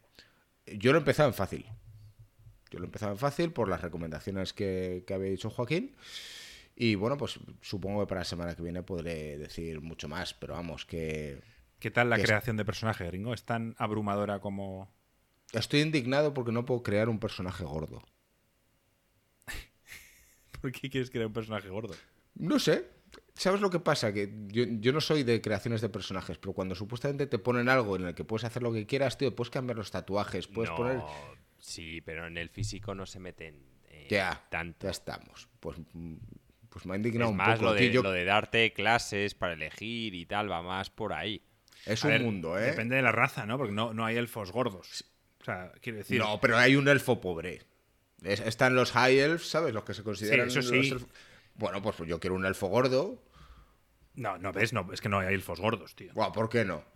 Porque no los hay. Son vegetarianos, casi. Porque solo está. El, cupo está en el carapán este del Señor de los Anillos. ¿Cómo se llama? Sí, tío, que salió y a mí me traumatizó la peli. Y dije, este tío se ha comido todos los bollos de los elfos, tío. El pan de dado duro. Eso, eso en cuanto a la parte de creación de personaje. Quiero decir, eh, yo para mí me quedé un poco sorprendido por, por la cantidad de opciones que había a nivel eh, rol. Porque sí, Joaquín dijo, oye, para el que no esté acostumbrado a esto, que se haga un, paladín, un que no se meta a hacer un mago porque la va a liar, ¿no? esas, esas palabras se me quedaron un poco grabadas a la hora de tomar una y gringo seguro que se ha hecho un puto mago, el No, no. No, pero, pero luego cada una de las habilidades que vienen, pues obviamente no las entiendo. Al principio tengo que ir avanzando poco a poco. Está bien la parte de los tutoriales, o sea, quiero decir que, que creo que es un juego que de momento entrando en fácil, alguien que no sea del mundillo, pues no, no, va a sufrir mucho, ¿eh? pero ya daré más impresiones más adelante. En paralelo también he estado probando y avanzando con el Starfield. Eh, estoy bastante triste por cómo empeora la experiencia la parte de fast travel. Eh, la, dinamite, la dinamita totalmente. O sea, lo, bien que me lo puedo estar pasando con lo que es la esencia de un juego de Bethesda, la parte de moverte de un lado para otro, esa es una puta mierda. O sea, lo de estar en una zona, sales de un búnker y de repente te sale la opción esta de, tener cierta probabilidad en conseguir una cosa u otra, bueno, dependiendo del personaje que tengas, ¿no? Eh, puede implicar en que los que están fuera te vayan a atacar o no, y que la manera de huir es subes por encima de, la, de las rocas, apuntas hacia tu nave, le das a la nave, le das a viajar rápido a la nave, pues... No, no, y... Yo, y, lo de navegar entre, entre planetas, o sea, me parece Porque no te dramático. O sea, creo que llevamos años jugando a videojuegos y entendemos, todos sabemos cómo funciona en la mayoría de fast travel. Sabes que en combate no puedes usarlo, una serie de normas. Y aquí es como raro. Hay veces que no te deja hacer fast travel y tú, ¿por qué no me deja? Y otras veces, joder, eh, eh, quizá deberías, lo suyo es como dejarte explorar o salir un poco de ciertas zonas para poder luego hacer fast travel y lo puedes hacer directamente de un punto A a un punto B. No sé, e-, es, raro. Es raro. Creo, que, que, lo retrasaron un año y creo que deberían haberlo retrasado un poco más para pulir ese. O sea, yo soy Todd Howard y hubiera dicho, no, este juego no puede salir sin que pueda salir del planeta de forma de forma natural. Pero fíjate que luego también he escuchado opiniones sobre, sobre que a día de hoy tú juegas un Spider-Man y te hacen pues, una parte de la ciudad de Nueva York. O sea, no esperes esa calidad o ese nivel de detalle en un juego que te va a simular mil planetas. Bueno, pues que no saquen a Todd Howard vendiéndolo. Ya, ya lo sé, pero eh, una cosa es lo que tú te vende y otra cosa es lo que tú te crees. Cuando el No Man's Sky lo ha hecho y tú te empiezas a poner las expectativas por los aires, yo simplemente habría hecho el puto sistema solar. Es que no me habría complicado. Habría hecho el puto sistema solar. Que además, si es que en el sistema solar se pueden aterrizar en, tres planetas. Si es que no se pueden toda la historia gira en torno a muchas más, muchas más cosas. Bueno, pues, pues lo, habría hecho en que tú estás en la Tierra y es en cosas que te encuentras en Marte. Si Marte da para hacer muchas cosas. La Luna. El problema es que han o sea, podrían haberlo hecho de otra manera. Y pone un cinturón de asteroides que tienes ahí en plan como tal. Ya está. A mí, me a mí me cambias la parte de la experiencia en la cual tienes que ir en no sé qué misión de un punto a otro y tengo que coger, subirme la puta nave Darte al, mapa estelar que meterte los menús es un puto drama. Ver la manera en cómo coño llegar. No, no llegas porque tienes que pasar por un punto intermedio, tío. Vete a la mierda. O sea, hazme una pantalla de carga más larga y me llevas directamente ahí. Y, cuando, y cuando quieres ir al típico planeta, espera que te hacemos scan para ver si llevas contrabando. Y tú, joder, macho. Claro. O sea, ¿qué sentido tiene tú después que quieras hacer contrabando? Que no lo sé. A lo mejor más adelante sí lo tiene. Pero yo no he llegado al punto en el que tal, siempre que he cogido algo, siempre me han pillado. Claro, porque tienes que coger, que yo estuve, tuve que ver un tutorial para esto, tienes que coger una zona de la nave que sea, que tenga el shielded cargo, que se llama. Que lo ocultas. sí, tienes que ponerlo física. Bueno, que te diré que también lo puso ahí, el shield del cargo. Y te pillaron, igualmente. Porque aparte del shield del cargo, creo que tiene otros stats que tienen que ver y tal. Pero vamos, que, que que este juego me jode porque, porque todo lo demás me encanta. O sea, me encantan los juegos de Bethesda, me encantan las historias, me encanta eh, todo. Simplemente es que la exploración, que es una parte importante de, este tipo de juegos, pues no la tiene. Y lo de los mapas. Lo de las mapas, tú no puedes dar a Start, tío, y ver ahí unos puntos eh, azules, un grid, y decir, este es el mapa. Horrible. no te digo que hagas todos los mapas de todos los planetas, de los mil planetas, pero coño, el de la ciudad principal y el de las típicas ciudades de tal, hazlas. Como digo, me, jode, muchísimo, tío. Porque está jodiendo la experiencia. Y creo que como yo hay mucha gente y puedo llegar a entender que gente deje el juego por esto. no, a ver, yo, yo no lo voy a dejar por esto. Yo sigo pensando que el juego para mí al final creo que va a llegar a un sólido. Lo que pasa es que en este momento tan abrumador de videojuegos, en el que tenemos pocos meses para dar nuestro premio y demás, eh, no puedo perder tiempo con un juego si ya sé que no va a ser eh, candidato, tío? Porque entonces me voy a dejar fuera otros juegos que podrían ganar el premio.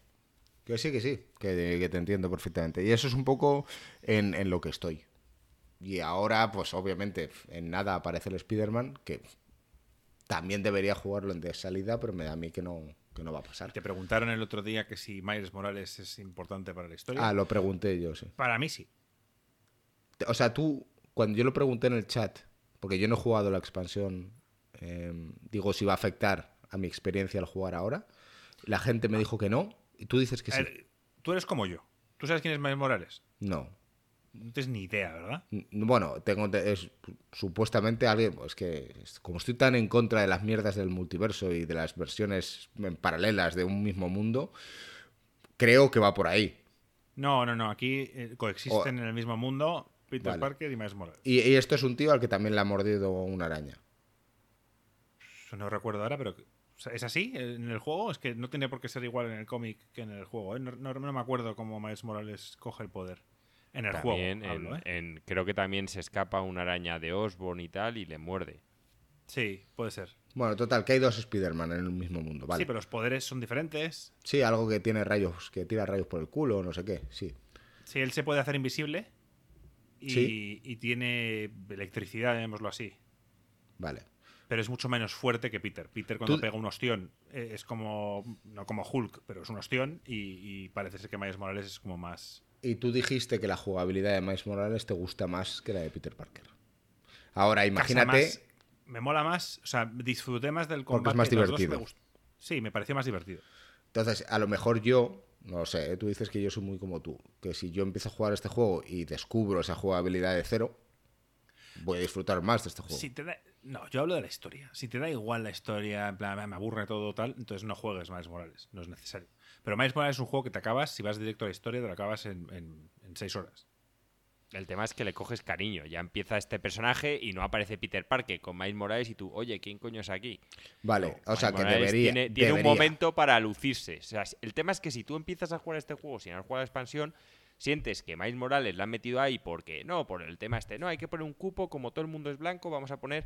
Pero joder, si tú te has jugado la expansión, que es su historia, ya no es un típico tío que está ahí. Joder, no.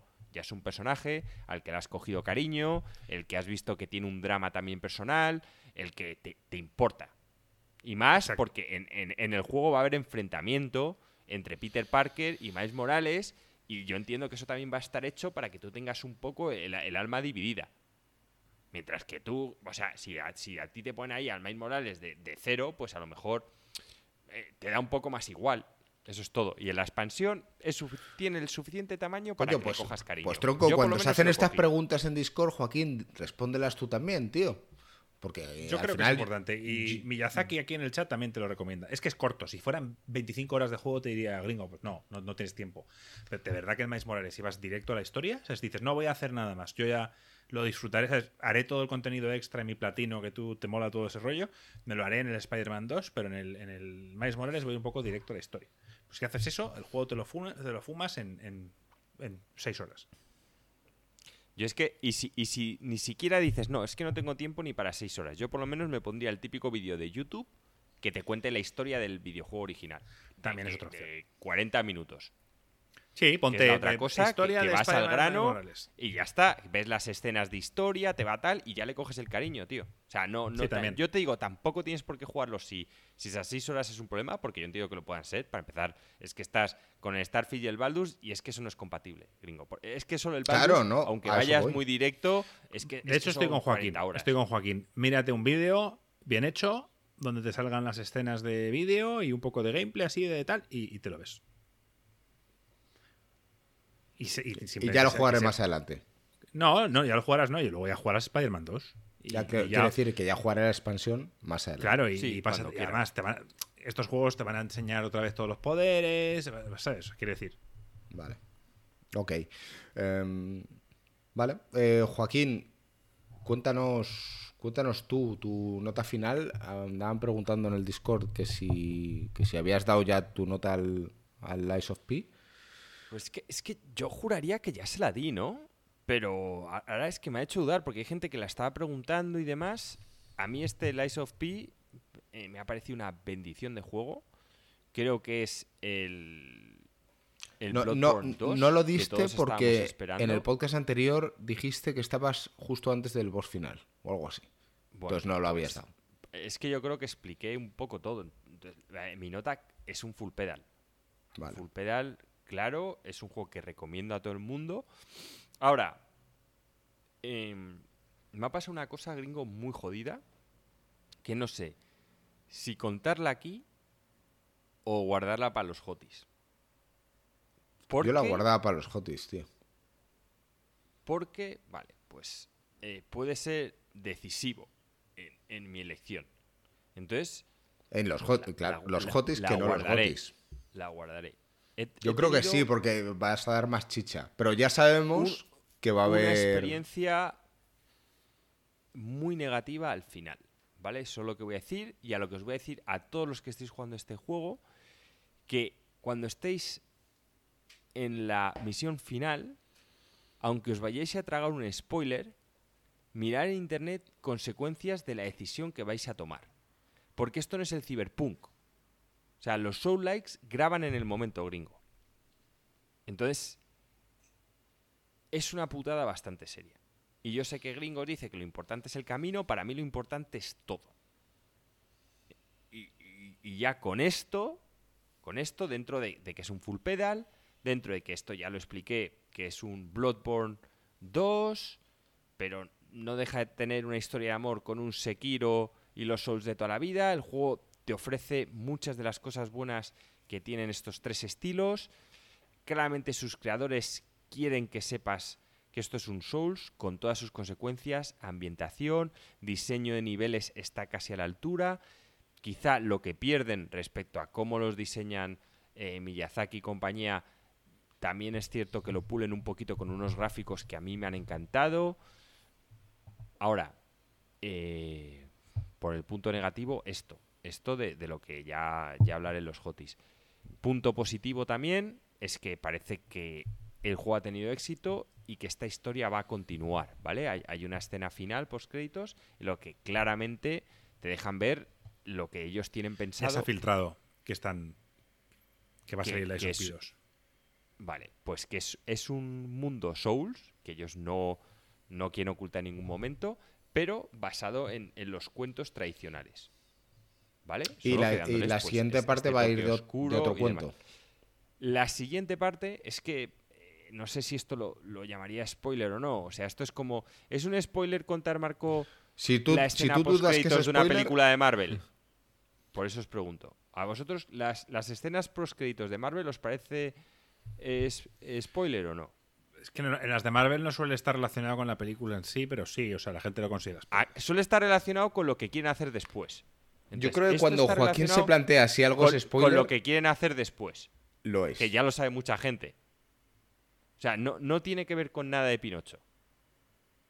Tiene que ver con otro cuento infantil, que es a donde te dicen que va la siguiente parte. Que si queréis os puedo decir de qué es, o si queréis no os lo digo. No, no lo digas. Está, ya has dicho pues lo que queríamos saber. Que vaya a ser sobre otro juego. O sea, otro cuento.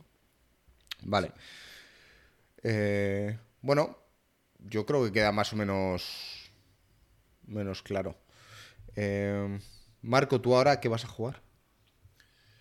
Pues mira, quería básicamente eh, quería traje aquí el portátil para jugar a el Cyberpunk, el final alternativo y tal, y, tengo la mala suerte de que no se pasó el save de mi ordenador al portátil, así que no puedo jugarlo, básicamente, sin irme muy atrás. Así que me puse a jugar a un juego que se llama Cocoon, que todo el mundo está dando maravillas de él, eh, es un estilo de juego que posiblemente a ti, gringo, te pueda flipar, a Joaquín no, es como de puzzles. He oído hablar de él. He jugado muy poquito, eres como un bicho, eh, no, hay ningún contexto, los gráficos están bastante bien, pero no hay ningún contexto a por qué estás ahí ni nada, estás en un mundo extraterrestre, eres una especie de bicho y, bueno, es de ir solventando puzzles.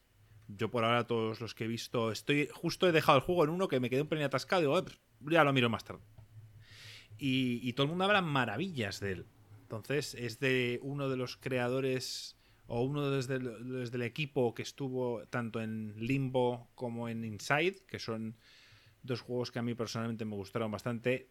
Quizá tienen un poco más de bombo, se les dio mucho bombo porque fueron de los primeros, sobre todo Limbo, que salieron en Xbox Arcade en la época de la 360 y que por la estética llamaba mucho la atención. Este no, por la estética no me llama tanto, pero como todo el mundo ha hablado maravillas de él y está en Game Pass, eh, he decidido probarlo y ya os diré qué tal. Por ahora bien, normal.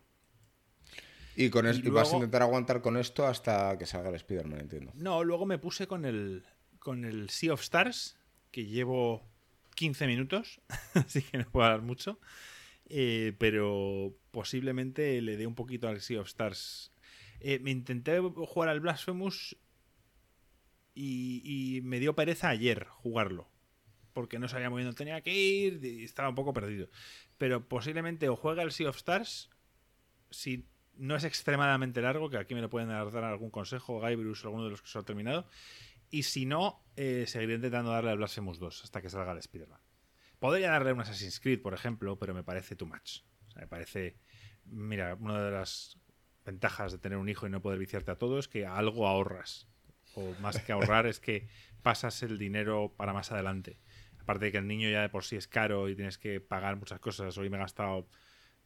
Tenía un puto termómetro, no sabemos si el niño estaba malo. Me he gastado una pasta en la farmacia, tío. Me he gastado, lo he pensado, digo, me he gastado como un videojuego en la farmacia. Digo, me toca los cojones, pero es lo que hay. Entre pañales, leche y toda la historia, tío, y un termómetro, Joaquín, al final tú lo sabes, tío, te dejas una pasta.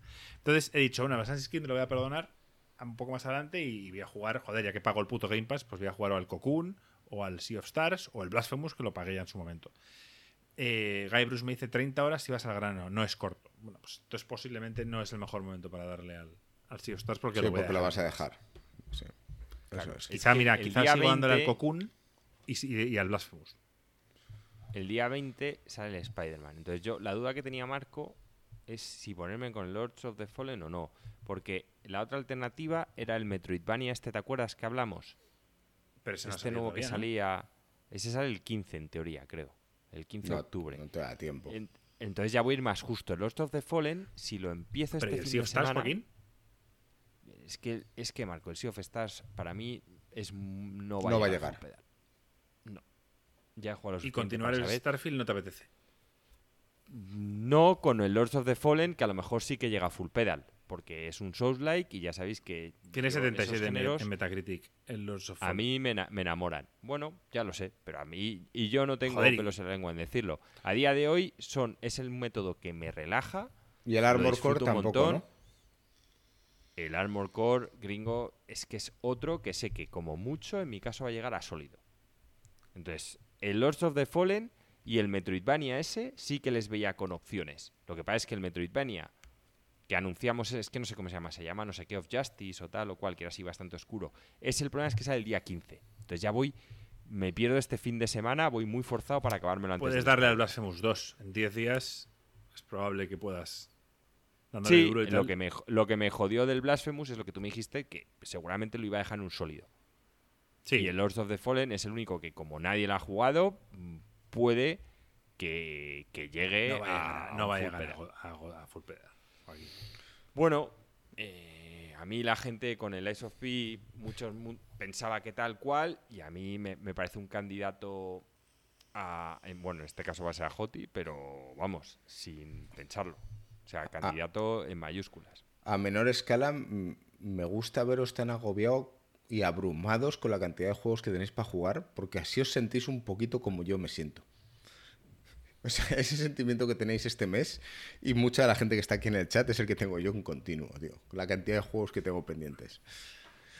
A ver, es que si no te da, no te da. No, no puedes hacer Sí, más sí, con claro. tiempo. Por eso. que- Yo, yo os bien. digo, a mí, a mí eh, me afecta un poco a, la salud el tener este ritmo, porque de verdad que yo mm, no es por el canal, esto sí que no es por el canal, es porque a mí me hace tan feliz jugar a videojuegos que si me los quitas, siento que, que mi día de alguna manera se ha perdido. O sea, para mí es parte fundamental de mi vida tener un momento para mí.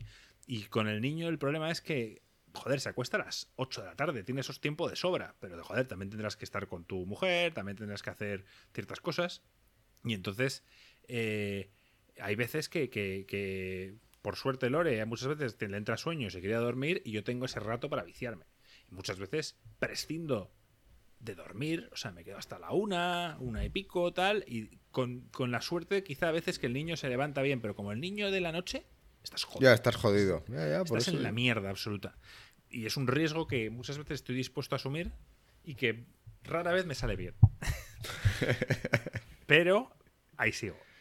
Entonces, eh, sé, que, sé que esto tiene un final. O sea, quiero decir, cuando el niño ya tenga X tiempo, pues ya dormirá y ya no habrá más problemas.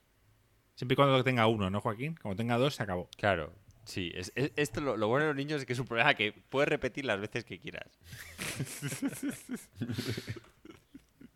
Bueno, oye, vamos con la otra novedad, eh, o el topic principal del que íbamos a hablar hoy, ya después de una hora y casi media de podcast.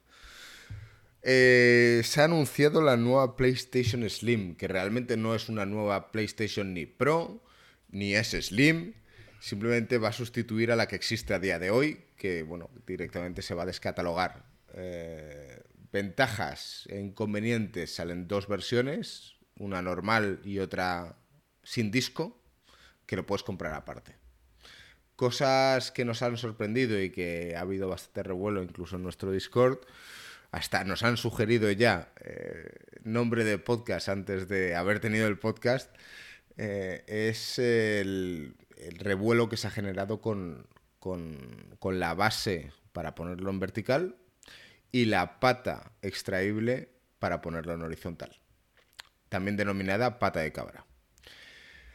Esta nueva PlayStation te aumenta la capacidad de 825 gigas a un tera. eh, en principio Es un No. 30% más pequeña, ¿no? Sí, eso es. Un, un- no, un 30% más pequeña, sí se ha reducido eh, entre un 18 y un Es- 24 o algo así. La original era el ojo de Sauron, de Sauron, perdón, este es el ojete de Sauron.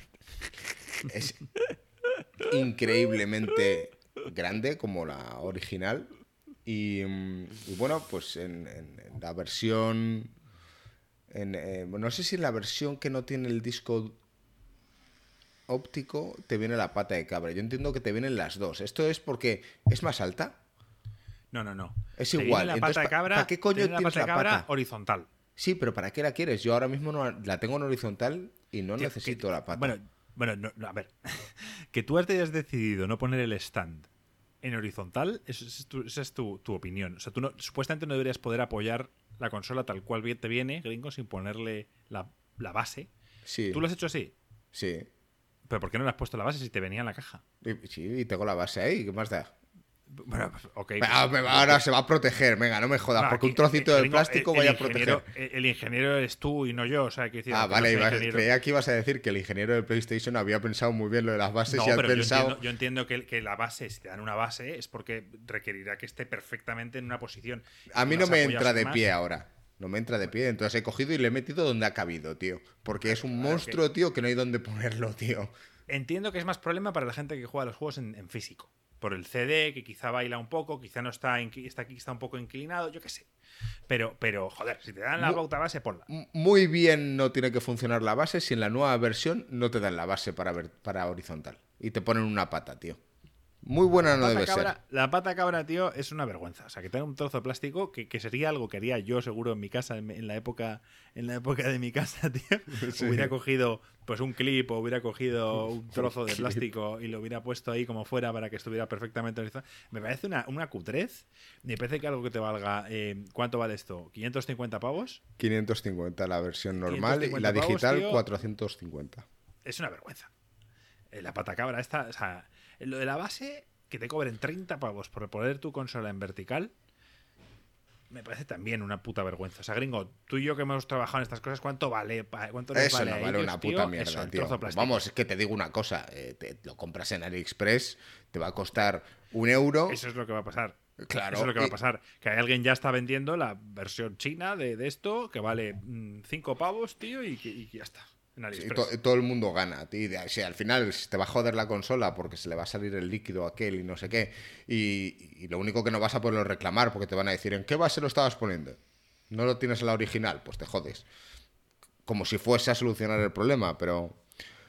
eh, cosas, cosas de PlayStation. Al igual que te van a vender el lector de discos extraíble, en Estados Unidos van a costar como 80 dólares y en España como 120, 120 Nueve. euros. Cien- 130 he leído yo por ahí.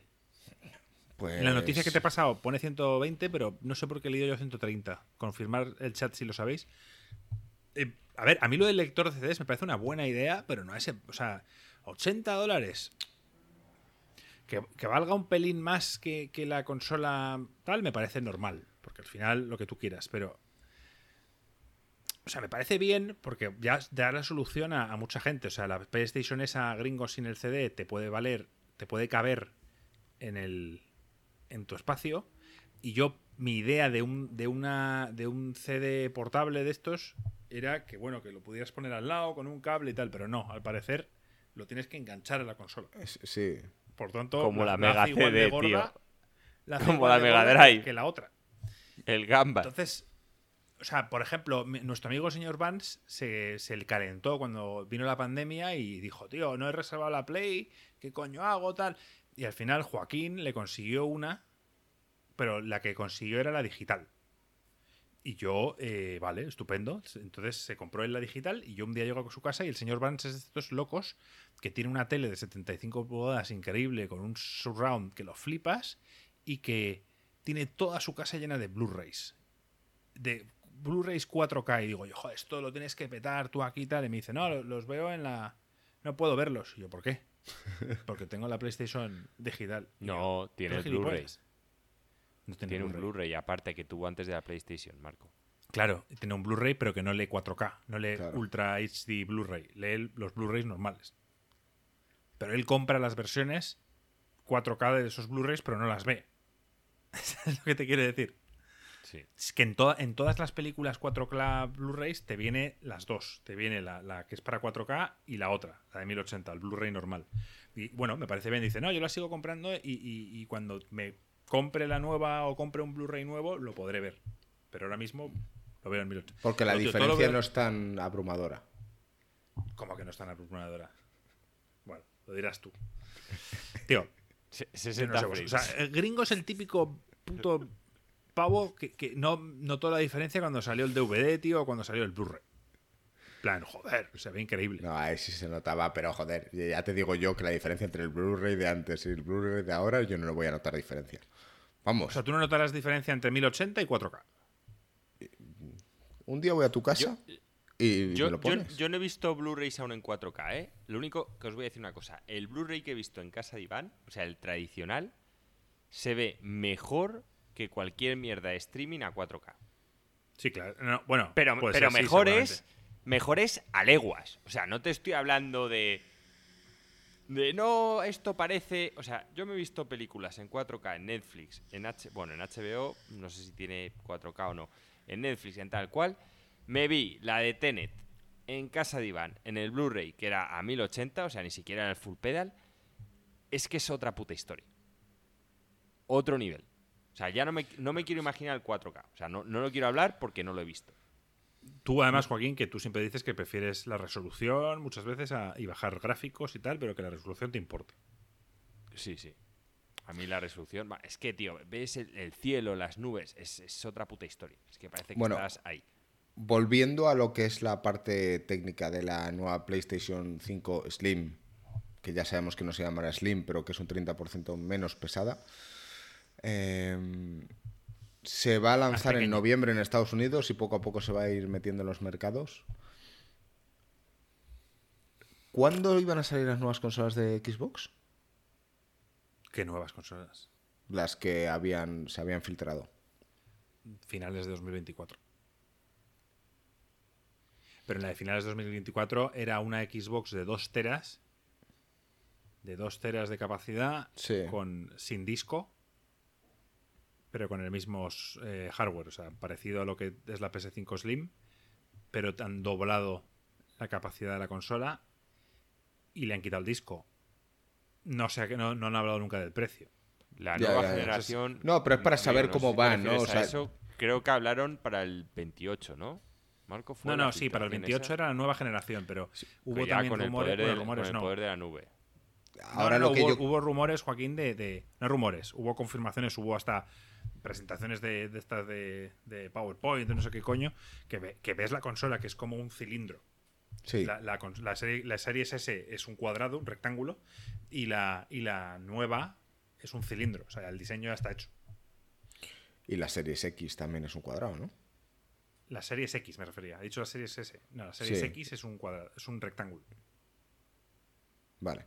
Eh, mi pregunta es porque, joder, ya llevamos varios años en la nueva generación. Sale esto que ni siquiera es una versión pro, que no mejora mucho eh, las características técnicas. ¿Vamos a esperar una consola Pro de aquí al cambio de generación? Seguro. Pero yo no. yo no, estaría tan seguro, ¿eh? Yo no estaría tan seguro. Yo entiendo que cualquiera que entienda un poquito de, hardware y tal sabría que, es imposible que una consola de 500 euros te puede mover a 4K con ray tracing un juego actual. Que eso está reservado para los PCs pepino. Pero si te basas en lo que decían en las entrevistas y lo que ponen en la caja y en todo, pues te das cuenta que estás un poco tan timado. Porque tienes que elegir siempre entre los modos. Modo performance que vaya a 60 frames, pero con un 4K de mentira rescalado de toda la historia, o modo rendimiento en el que. o modo quality en el que mm, va a 4K reales, pero tienes que jugar a 30 frames. Eso no era algo que yo esperaba en esta generación de consolas. Yo pensaba que, que- que ya iba a rodar a 60 frames y a 4K. Luego olvídate ya del ray Es- tracing. es- eso, Marco, yo creo que va a seguir hasta la siguiente generación.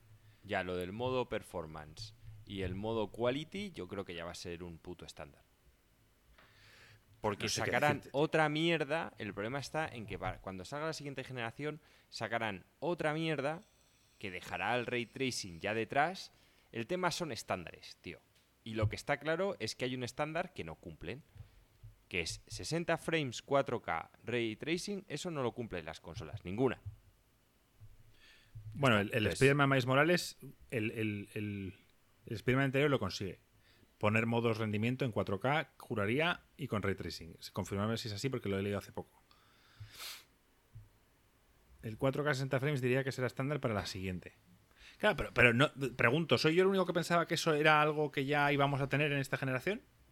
Yo sea, el pensaba mayor que salto en esta generación ha sido- sin, sin el ray tracing.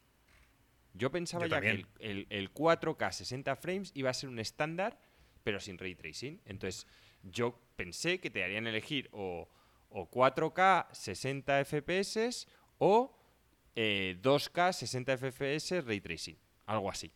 Pero el tema está, es que luego también hay otro modo que es el, de quality, que todos entonces te bajan a 30. O sea, si, al final, Marco, parece que son tres gatillos, tío. O sea, pa- parece. Lo que podrían hacer, que a mí me parece más sencillo, en vez de ponerte los modos y tal, es sinceramente, ahora que hay, está 4K eh, y darte a elegir solo estas cosas. Tienes los tres gatillos abajo, tienes 30 FPS, tienes eh, 1080 y tienes ray tracing. Entonces, de esos tres gatillos hay dos que los puedes subir. Tú eliges. Y si es que en la Es caja de Sony, si no recuerdo mal, te, te pone 8K en la caja. Tengo la caja ahí en, en los nuevos estudios de ICG. Pues creo que pone 8K. Lo veremos. Por cierto, eh, estuve ayer ahí analizando un poco el tema de los estudios, por cambiar un poco de tema y topic, porque creo que tampoco vamos a hablar mucho más de esto. Eh, me han llegado a decir que me iban a prestar una Master System y... ¿Y cuál otra consola? Y otra consola más para tener ahí en nuestro rincón gaming para que tengamos nuestra zona para que Joaquín pueda jugar a juegos. No te toca, Joaquín, un juego de Master System. Si ya la, la de las de Mega Drive se va a cagar en la puta, los de Master System, tío. Vamos. Dudo Además tengo, ca- se- tengo cables y todo para poner euroconectores, que a lo mejor la gente joven no sabe, lo- no sabe lo que es un euroconector, pero, pero tengo- tendré todo lo necesario para que todo quede de puta madre, tío. Em, claro, ahora que lo pienso, el Euroconector es algo de, de- de Europa. O sea, quiero decir, ¿eh? ¿cómo conectaban la consola en, en Estados Unidos? Con los, Con los cables directamente a la con los tele. cables, sí, con el rojo, el blanco y el amarillo. O sea, los enchufaban directamente a la tele sin, sin poner lo que es el, el adaptador ese. Yo creo que sí. Yo creo que sí. Y, y nada, oye, te- tengo ganas, ¿eh? Estuve, estuve ahí un poco viendo las cosas, estuve con nuestro streamer oficial, estuvimos analizando un poco todo. Así que esta semana, si me junto con Joaquín en un momento del fin de organizamos el tema del PC y a partir de ahí solo nos faltaría pues organizar el tema de las sillas, tío, y, y ir poco a poco, porque de verdad estaría bien que para el programa 300 lo- lo hiciésemos ahí. Debería estar así. ¿En cuál estamos? En el 286. Bueno, luego si os paso... Ha salido un, un amigo mío en, en un programa de la tele y tal, de un tema de, bueno, de marketing digital que no tiene nada que ver con esto, pero nos mandó el link, ¿no? De la entrevista que hacen. eh, salen cinco personas, el entrevistador y cuatro más. Vi la mesa y el set y dije, bueno, esto lo ve Marco y dice, esto es lo que yo quiero. O sea, ya llega el, el puto siguiente nivel. Es que a Marco hay que tener mucho cuidado, porque conociéndole la, te, va, la te pone una pantalla al final. inclinación de la mesa, tal, cómo está, es que es la polla. De hecho, lo- luego os lo voy a mandar. Que y- sepas que Gringo está, está ahí. Voy a, preguntarlo, ya que estamos aquí en el chat, lo voy a preguntar y también poner los comentarios si queréis.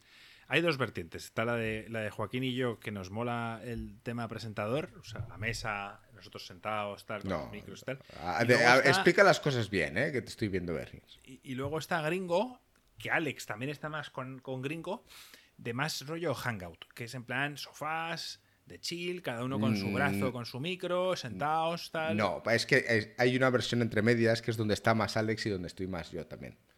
Que es mesa, pero en vez de mirar a, a una cámara como si fuésemos presentadores de ETA o de lo que sea, poner una cámara en la cual enfoca la mesa donde estamos, pero entre nosotros nos miramos. Porque mirar así en una mesa recta es complicado. Si hay otra persona en medio y tal y cual. Entonces, hay un híbrido Marco No está viendo ahora la mesa esa y se acaba de enamorar, ¿eh, siempre. Marco?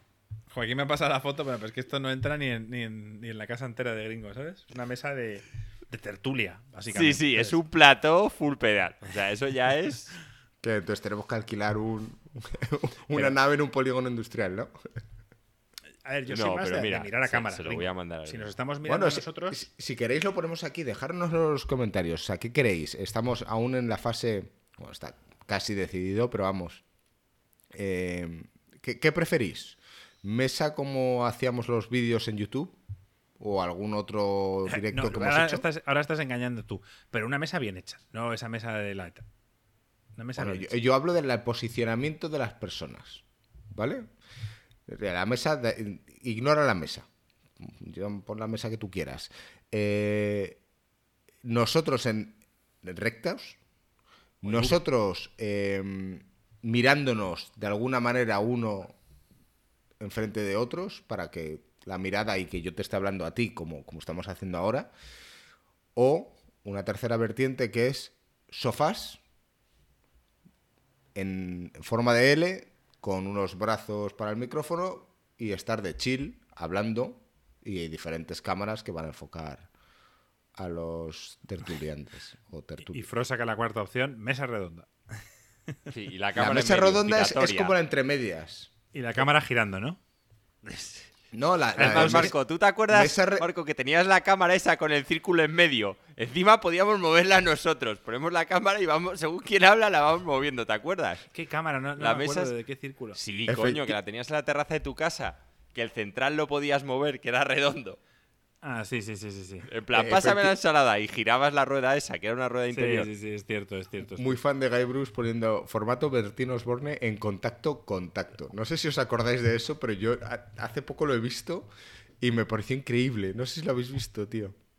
Joaquín. No, no me acuerdo. Tío, búscalo, búscalo en internet, te lo recomiendo. Eh, Bertín Osborne, Contacto, Contacto. Era un programa de, de búsqueda de amor que lo presentaba Bertín Osborne los años 90 y el tío está tirado en un sofá. Es increíble, te lo juro. O sea, búscalo. Pero, pero es que el sofá sale como hacia abajo.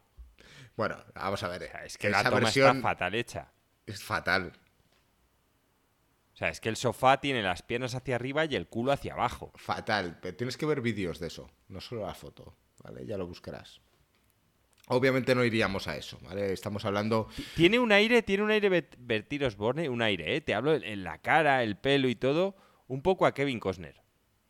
Tiene en Waterworld. Es un poco el, el Kevin Costner español. Sí. ¿Alguna vez te conté la historia que le, le- le tiró los trastos a mi madre? ¿Quién? ¿Kevin Costner o Bertil Osborne? Como los dos. Es una historia que eh, a lo mejor algún día en los estudios le, le digo a ella que directamente venga y lo cuente. Ay, buenas Perdonar historias. que he tenido que salir. No pasa nada. Eh, no, no me, ha hemos hecho, me ha hecho contado mucha nada. gracia el comentario de. ¿Dónde está, tío? El de Gabriel Tato, tío. Lo importante es que si van a salir las, mami- las mamachicho, tío. No hay presupuesto para el mamachicho, tío. Pondremos unas piñas por ahí. Oye, ¿y el, y, el, ¿y el formato Jesús Gil, tío, en el jacuzzi? Y, eh, mo- modo verano, tío. Ponemos todos en el Es- jacuzzi. e- así. ese es increíble. Ponemos hot tub, ¿no? En, en lo de Twitch. Eh, no, ahora hablando en serio, a la gente que nos está escuchando, joder, ponedlo en los comentarios porque de verdad eh, os vamos a escuchar, ¿vale? O sea, si ahora de repente todos, no seáis trolls, venís y decís, no, de verdad, nos apetece un formato terroristas, pues, pues, lo intentamos. Pues gringo saldrá con, con la cabeza tapada, tío. Eso es. Señor X, es verdad. Qué, qué buenos tiempos, tío. Bueno, ¿y qué más tenemos que hablar? Ya, ya no sé ni, ni qué tenía apuntado por aquí. Nada, ya está. Sí, ya hemos hablado un poco de, de todo. Sí, gringo, ya está. Además, mi hijo nos está empezando a despertar, tío. Así que podemos ir chapar lo que es el directo y, si quieres me un rato y más de lo que es charloteando, Charlote. chapar el, el podcast. Me parece bien, me parece bien. Pues nos quedamos aquí un ratillo charlando con la gente que está en directo. A todos los demás, eh, bueno, gracias por haber estado ahí una semana más. Y os dejamos aquí con Joaquín, que se va a despedir de esto como solo él sabe. Bueno, chavales, este podcast se despide dando más vueltas que los fosquitos. ¡Vamos! Había que nombrar los fosquitos hoy. Nada por ahí.